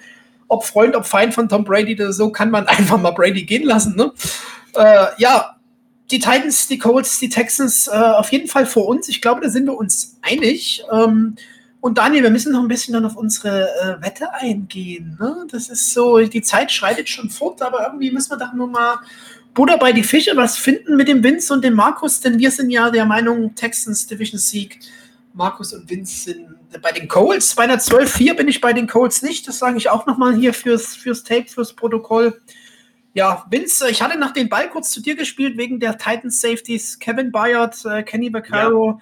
Ja. Äh, ever heard of her? Äh, vor allem Kevin Bayard, ein wunderbarer Free Safety, der hard hittet, fünf Picks letztes Jahr. Ich glaube, da hast du ein bisschen, meiner Meinung nach, falsch eingeschätzt. Ich muss dazu sagen, ja, äh, ich hätte sagen müssen, die B-Situation. Ja, ja, aber auch da ist Dory Jackson auf Cornerback, habe ich dem Markus gerade schon in einer ruhigen Minute nahegelegt. Ähm, auch sehr schön anzuschauen. Und das ist jetzt alles einfach mal ohne unsere Jacks-Brille. Ne? Natürlich äh, wollen wir die Titans zweimal klatschen im Jahr. Aber ich glaube, wir sind da alt und reif genug, auch mal Football als Football zu betrachten. Ja, ja ich nicht. Äh, Gebe ich auch zu. Aber egal. ne, also Kevin Bayard und äh, Rory Jackson kann, muss, kann, man, kann man definitiv erwähnen, obwohl äh, Rory Jackson jetzt auch kein Top 5, Top 10 äh, Cornerback in der Liga ist. Aber Kevin Bayard gehört definitiv zu den besten Safeties, äh, was zumindest auch auf die AFC angeht. Ähm, aber eben äh, den zweiten Namen, den du erwähnt hast, äh, also den, den Strong, äh, den, den, den Backup, äh, nicht Backup, den, den, den Pendant sozusagen zu Bayard, ähm, ist mir letztes Jahr auch in den Spielen gegen uns nicht positiv aufgefallen. Und äh, mit dem Abgang von Ryan haben wir jetzt definitiv auch eine Lücke auf zweiten Cornerback, der sie jetzt weder im Draft noch in der Free Agency wirklich angegangen sind. Äh, muss man schauen, wie das das Team sozusagen kompensieren kann. Und ähm, ja, das jetzt als Abschluss dazu. Aber Felix, lass doch jetzt mal zu der nächsten Frage kommen, denn wir haben jetzt schon über anderthalb Stunden. Ja, du meinst die tolle Spielerfrage. Da bin ich mir sehr sicher, dass du die meinst. Denn wir hatten in der Vorbereitung so mal reingeworfen. Es war ein bisschen von mir anders gedacht, muss ich zugeben, welchen Spieler wir uns denn von unseren Division-Rivalen für die Jacks wünschen würden. Ich dachte eigentlich, wir machen das pro Team. Ich denke, ihr wollt es overall machen. Das muss ich jetzt nur mal kurz abklären. Genau, ich hatte das so verstanden. Overall. Ja, yes, easy. Der Markus nehme ich auch. Und da bitte ich doch eigentlich gleich äh, unseren Gast als, als äh, Guest äh, Vorteil einfach mal anzufangen. Und äh, wichtig ist halt einfach, wer Begründung und halt auch ähm, Position vielleicht ein bisschen erklären, weil es geht ja dann schon in Richtung unserer nächsten Folge Ausblick äh, Jacks und deswegen, lieber Markus, ich schiebe das Mikrofon rüber. Jawohl, Dankeschön. Äh, ich muss ehrlich zugeben, ich habe mich ein bisschen schwer getan, jemanden zu picken, den, wo ich sage, den könnten wir unbedingt gebrauchen im Team. Aus einem ganz einfachen Grund. Also ich sehe das, äh, und jetzt kommt der Ausblick schon quasi in den nächsten Podcast, unsere Jakes müssen dringend im Defensive Backfield was machen. Also auf Cornerback ähm, haben wir nach meiner Einschätzung auf jeden Fall ähm, noch ein bisschen Nachholbedarf. Dann habe ich mich in die Vision umgeguckt und habe festgestellt, Moment mal, so den Überflieger auf Corner, am besten nach Outside Corner, gibt es gar nicht. Also zumindest nach meiner Einschätzung. Ich habe mich dann trotzdem entschieden für Vernon Hargreaves, der ja jetzt bei den Texans ist. Äh, der war 2016 ein First Rounder. Und ich habe mich ganz bewusst also auch für einen Spieler entschieden, der, äh, sagen wir mal, schon äh, vier Jahre Erfahrung hat, weil ich glaube, dass wir eben neben CJ Henderson ähm, dann noch jemanden brauchen, der gut spielen kann, der ein guter Corner ist und der vor allem auch ein bisschen Erfahrung mitbringt, um das relativ junge Backfield äh, unserer Jakes äh, quasi auch zusammenzuhalten. Und deswegen fällt meine Wahl auf Vernon Hargreaves, den ehemaligen First Rounder Cornerback, jetzt bei den Texans. Ja, meiner Meinung gleich, ich äh, bin am Mikro ein recht solid, 1, 2, 3, solider Pick für unsere Jacks. Würde auf der Position so eine Mischung aus äh, Potenzial, Erfahrung und ähm, ja, das, das beschreibt es, glaube ich, schon ganz gut geben. Lieber Daniel, äh, wie siehst du kurz den Markus seine Einschätzung? Ähm, ich hätte Vernon Hargreaves nicht genommen, weil er einfach ähm, absolut jetzt kein Upgrade darstellt über über CJ Henderson in meinen Augen. Ähm, für mich wäre er dann einfach ein, ja, ein zweiter Cornerback und wenn ich mir einen Spieler wünschen könnte, wäre es dann vermutlich nicht er. Ja, lieber Vince, du zu Vernon Hargraves und dann bitte ich dich, lieber Vince, doch gleich mal deinen Spieler rauszukrachen, weil du der Letzte jetzt hier am Mic bist für den Kommentar zum Markus. Ähm, ich versuche es positiv auszudrücken, ich bin überrascht. Ich habe von Hargreaves im Draft selber auch oder halt viel erwartet oder war, habe viel von ihm gehalten. Ähm, ich bin überrascht anhand der äh, seines Karriereverlaufs. Ähm, dass ein Spieler, der es bei den doch defensiv äh, oder im defensiven Backfield schwach besetzten Buccaneers nicht, nicht geschafft hat, weiter unter Vertrag zu bleiben. Äh, ja, aber äh, ich verstehe den Markus seine Intention, einen, einen Cornerback zu nehmen oder einen DB. ja, aber dann hätte ich tatsächlich, äh, wäre ich, wär ich, sogar mit Adroy Jackson wäre ich mitgegangen, aber mit Hargreaves bin ich überrascht. Gut, ähm, äh, okay. Äh, Livens, jetzt aber doch dein Pick, denn ich glaube, ja. wir müssen auch ein bisschen auf die Uhr schauen heute hier. Definitiv, definitiv. Und ich mache es auch relativ kurz. Es war für mich, äh, ich, ich habe drei Sekunden gebraucht, bis ich dann draufgekommen bin, erst überlegt, äh, den, den, ja, das wäre alles gut, aber irgendwie, irgendeinen gibt es doch da.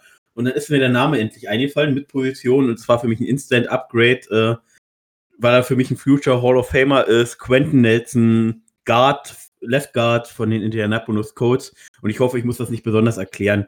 Warum? Ja, äh, weil äh, unser jetziger Left Guard, dessen Name mir jetzt schon gar nicht mehr einfällt. Oh Gott. Helft mir mal. Ben Bartheuer. Ich habe gerade mein Wasser in den Becher zurückgespuckt. Mir fällt der Name gerade nicht ein. Grad du kennst nicht unseren Left Guard. Ja, ich komme gerade auf den Namen nicht. Verdammte Scheiße, Entschuldigung äh, für die Ausdrucksweise. Andrew ähm, Norwell. Genau, Noel, Andrew Norwell jetzt. Oh, genau. Ein State von den Panthers. Ähm. Ja, ich habe doch einen Namen äh, im Gewicht vor, vor Augen gehabt, aber der Name fiel mir einfach nicht ein. Äh, ist halt, äh, hat jetzt bis jetzt auch nicht das Instant gezeigt, was man sozusagen erwartet hat anhand des dicken Vertrages. Quentin Nelson ist jung, noch günstig, äh, kann dann von mir auch der bestbezahlte Guard werden, wenn er dann bei uns spielen würde. Ähm, ist ein Instant Upgrade im Run, im Pass. Äh, Future Hall of Famer. Äh, ich muss, glaube ich, ja. gar nichts weiter zu sagen. Nee, da gibt es nicht viel zu sagen. Von Markus und mir gibt es ein solides Nicken. Ich habe bei Noel immer noch die Hoffnung, dass er mal an Panthers äh, Zeiten anknüpft, aber mit dem Granton Nelson in der Division und einem kleinen Need da auf Guard, äh, easy Pick. Daniel, äh, deine kurze Einschätzung zu Quentin Nelson, die wird nicht groß anders aussehen und dann doch dein, dein Favorite-Pick Ja, aus ja. der Division. Ja, ähm, Quentin Nelson, man kann über ihn sagen, was man will, aber er wäre für unsere Offense ein brutales Upgrade und deswegen liebend gerne. Ich habe ihn auch ganz weit oben gehabt, aber ich kann jetzt natürlich ihn nicht nehmen, da der liebe Vince ihn ja genommen hat. Und Ja, da hätte ich Geld drauf gewettet übrigens, Vince. Du hättest, hast mich also nicht überrascht mit deinem Pick. Ähm. Daniel, ich bin sehr gespannt, weil bei dir kann ich das sehr schwer einschätzen. Ja, was glaubst du denn? Sag mal die Position Group. Die ich Zeit denke, haben wir du, noch. du gehst zu den Linebackers bei den Colts. Die Linebacker bei den Colts. Na gut, dann werde ich euch meinen nennen. Ähm, es wäre wirklich Anthony Walker, obwohl wir jetzt äh, äh, Joe Scobart verpflichtet haben als Mittellinebacker, aber mir gefällt Anthony Walker einfach irrsinnig gut. Ähm, hat äh, 84 Solo-Tackles vergangenes Jahr gemacht, das ist der zehntbeste Wert. Ähm, zweieinhalb, sechs ist jetzt nicht das größte, aber trotzdem, mir gefällt einfach sein Spielstil und ich würde ihn sofort wieder nehmen. Ja, Anthony Ich Walker. bin sehr überrascht, dass du nicht den anderen Linebacker erwähnt hast, weil der war kurzzeitig bei mir auch in Gedanken. Ja, Nein, Wendell spielt mein lieber Miles Jack spielt da auf seiner Position und ich mag Miles Jack und Miles Jack wasn't da. yes, yes, yes, yes. Zustimmung von Markus und mir zum Miles Jack äh, wasn't down. Ich habe hier auf einer Liste, lieber Daniel, da steht halt äh, Leonard leider drauf und nicht wirklich Walker. Hab noch gar nicht so an den Miles Jack äh, gedacht. Nelson steht drauf. Der Kevin Bayard genannt und äh, Dory Jackson war so ein bisschen mein, mein kleiner Man-Crush, wieder Zweiter. Aber ich muss einen ganz obvious gutsy Call in unserer Runde machen. Und ich glaube, Vince, du hättest geraten, dein, du hast geraten, Baby, DeForest Buckner, wenn der in unserer Division ist, Defensive Tackle als D-Liner, nimmt man da DeForest Buckner, weil das ist Day One, stell ihn rein, 3-4, 4-3, schön egal, tolles SCH-Wort und ich, das muss einfach mein Pick sein heute und das fiel nicht leicht, weil gerade, wie gesagt, wir haben für mich Cornerback und die Beanie mit Jackson und Bayard auch zwei Leute, wie wir gerade schon rausgehört haben, die ich mag, die das gut gemacht hätten. Leonard Nelson, gute Picks, aber das ist, ist my guy, der da gekommen wäre. Markus, der liegt auch neben mir. Vince, deine Einschätzung zu Ich Buckner? bin tatsächlich, also Einschätzung zu Buckner teile ich und ich bin auch nicht überrascht, dass ich einen Offens Offensive Line Guy genommen habe und du einen Defensive Line Guy genommen hast. Ich bin tatsächlich überrascht, dass die beiden anderen nicht einmal Watson erwähnt haben. Aber okay. Ja, nee, das, die Sache ist, glaube ich, wir haben äh, auch äh, geschafft, uns von Obvious Calls zu lösen. Das war ein bisschen meine Intention an der Frage, dass man jetzt natürlich nicht sagt, hey, die Sean Watson. Äh, Finde ich auch gut. Äh, zeigt, glaube ich, so ein bisschen, dass wir auch mit, mit Herz dahinter sind und auch äh, an unser, unseren Man QB da einfach Ja, glauben. Ich habe an ihn gedacht, ich habe an Watson gedacht, aber ich glaube einfach an Minshew und ich diskutiere gern mit euch auf Facebook. Ihr könnt es auch gerne mitlesen. Ich bin da immer live dabei. Ähm, solange ihr meine Meinung vertritt, bin ich immer dabei. Das Lustige vielleicht am Rand, wir haben auf jeden Fall jetzt drei Colts-Picks, ja, und einen Texans-Pick gemacht. Äh, man sieht, glaube ich, die Entwicklung der Colts ist echt äh, da nach oben. Nur eine 12-4 wird es nicht lieber, wenn es der Markus hat noch was zum Watson zu sagen an der Stelle. Da hat er gezuckt, glaube ich. nicht zum Watson, aber ähm, ich muss ganz kurz ein Mea Culpa loswerden, ein Mea Maxima Culpa. Ich habe die Stats äh, von Hargreave überhaupt nicht angeschaut. Ich bin einfach nach dem Namen gegangen, was ich so aus dem Draft noch drauf hatte und so. Habe mir gerade mal die Stats angeschaut und ihr habt vollkommen recht. Also, wir brauchen einen guten Corner, aber das ist nicht Hargreaves. Da habe ich mich einfach vom Namen leiten lassen. Äh, Mist. Passiert, alles gut. Du bist, kommst immer so kompetent rüber, dass dir darf auch mal ein Fehler passieren. Alles gut.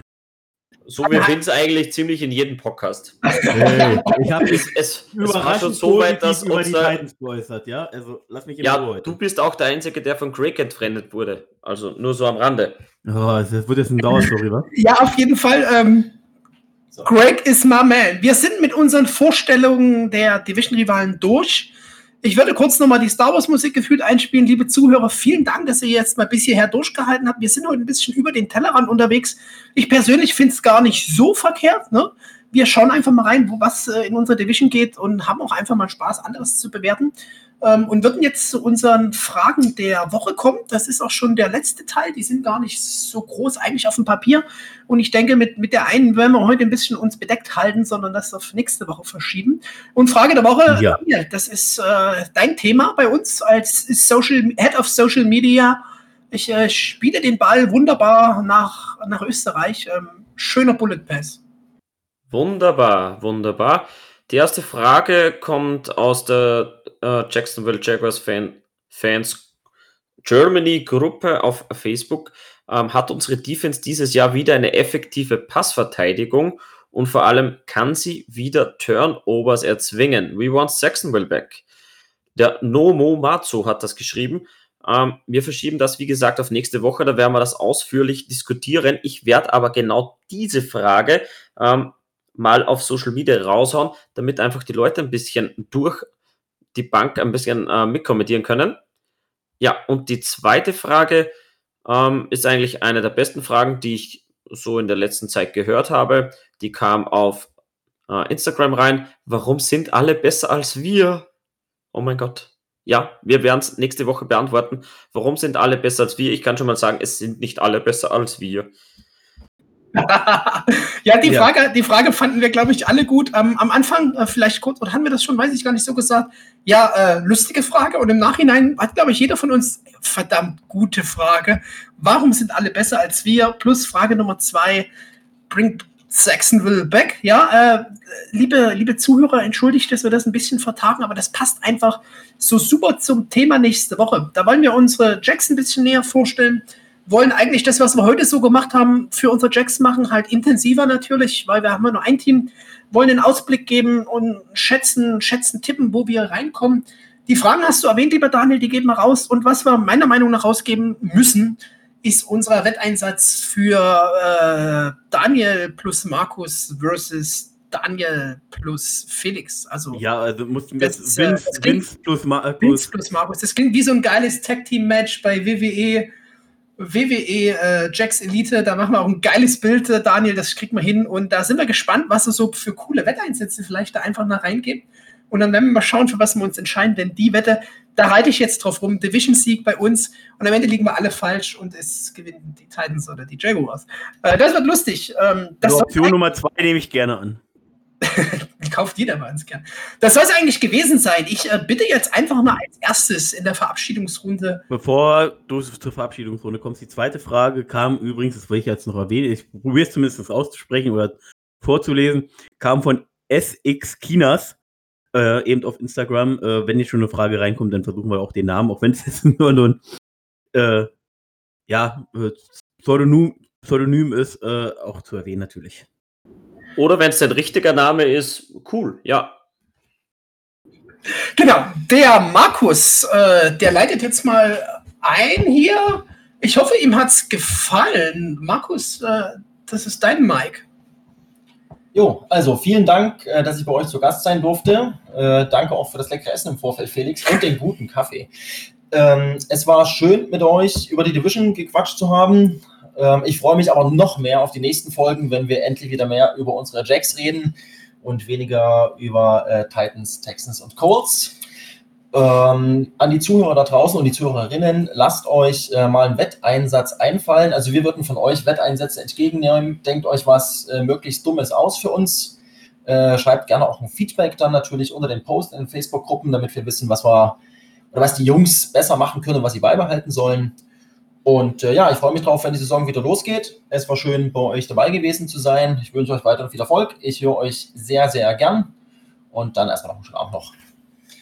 Da hat er wieder ein paar Pluspunkte gesammelt von mir. Ein fettes Danke, lieber Markus. Ja, Daniel. Ja, auch von mir wieder ein Ciao, ciao. Ähm, danke fürs Zuhören. Danke, dass ihr wieder so lange dran geblieben seid. Es sind jetzt knapp zwei Stunden. Ähm, tut mir leid, dass wir oftmals ziemlich viel Stuss reden, aber gut, das ist halt so, wenn vier Experten zusammenkommen. Ähm, andere sind auch nicht besser bei den Podcasts. Also, ciao, bis zum nächsten Mal und bitte schön mitmachen bei den Fragen. Und wenn ihr Anregungen habt, einfach in die Kommentare oder als persönliche Nachricht. So, weiter geht's. Ja, von mir fettes Danke ans Zuhören. Ich merke gerade, das Star Wars Intro fern den anderen Galaxien war heute echt gut gewählt im Nachhinein. Wir haben uns, wie ihr schon sagt, alle mal in, in Houston, in Indianapolis und bei den Titans da in äh, Tennessee. Gott, jetzt, jetzt ist echt Zeit, Schluss zu machen. Äh, heute ein bisschen aufgehalten, ferne Galaxien. Ähm, es hat Spaß gemacht. Danke, danke fürs Zuhören. Bringt uns Fragen rein, bringt uns Wetteinsätze rein. Ich freue mich auf nächste Woche und der letzte Ball des Spiels. Hail Mary, Buzzerbeater, Pass von Dresden, geiler Block von Markus, tiefe Bombe auf den Vince als eligible Receiver in dem Fall, ne? Äh, als O-Liner, der jetzt den Pass fängt. Äh, tschüss, liebe Zuhörer, ich danke euch. Ja, beim Passfang ein bisschen gestruggelt, aber alles gut. Ähm, ja, also ähm, hat, Wer mir kennt wieder, ihn gehabt? hat auch hat auch mir wieder viel Spaß gemacht. Äh, mir machen auch die langen Folgen Spaß, weil die sind einfach intensiv. Ich hoffe, ihr bekommt äh, unsere äh, Vorbereitung, unsere Leidenschaft, die wir hier äh, auch äh, während des Podcasts und in der Vorbereitung zeigen, auch so ein bisschen mit, dass es rüberkommt. Wenn nicht, äh, ab in die Kommentare damit, was verbesserungswürdig ist. Und ähm, da ich mich heute äh, leider sehr, sehr positiv über die äh, Titans äh, zu geäußert habe, möchte ich heute mal mit was anderem abschließen, nämlich mit Fuck the Titans.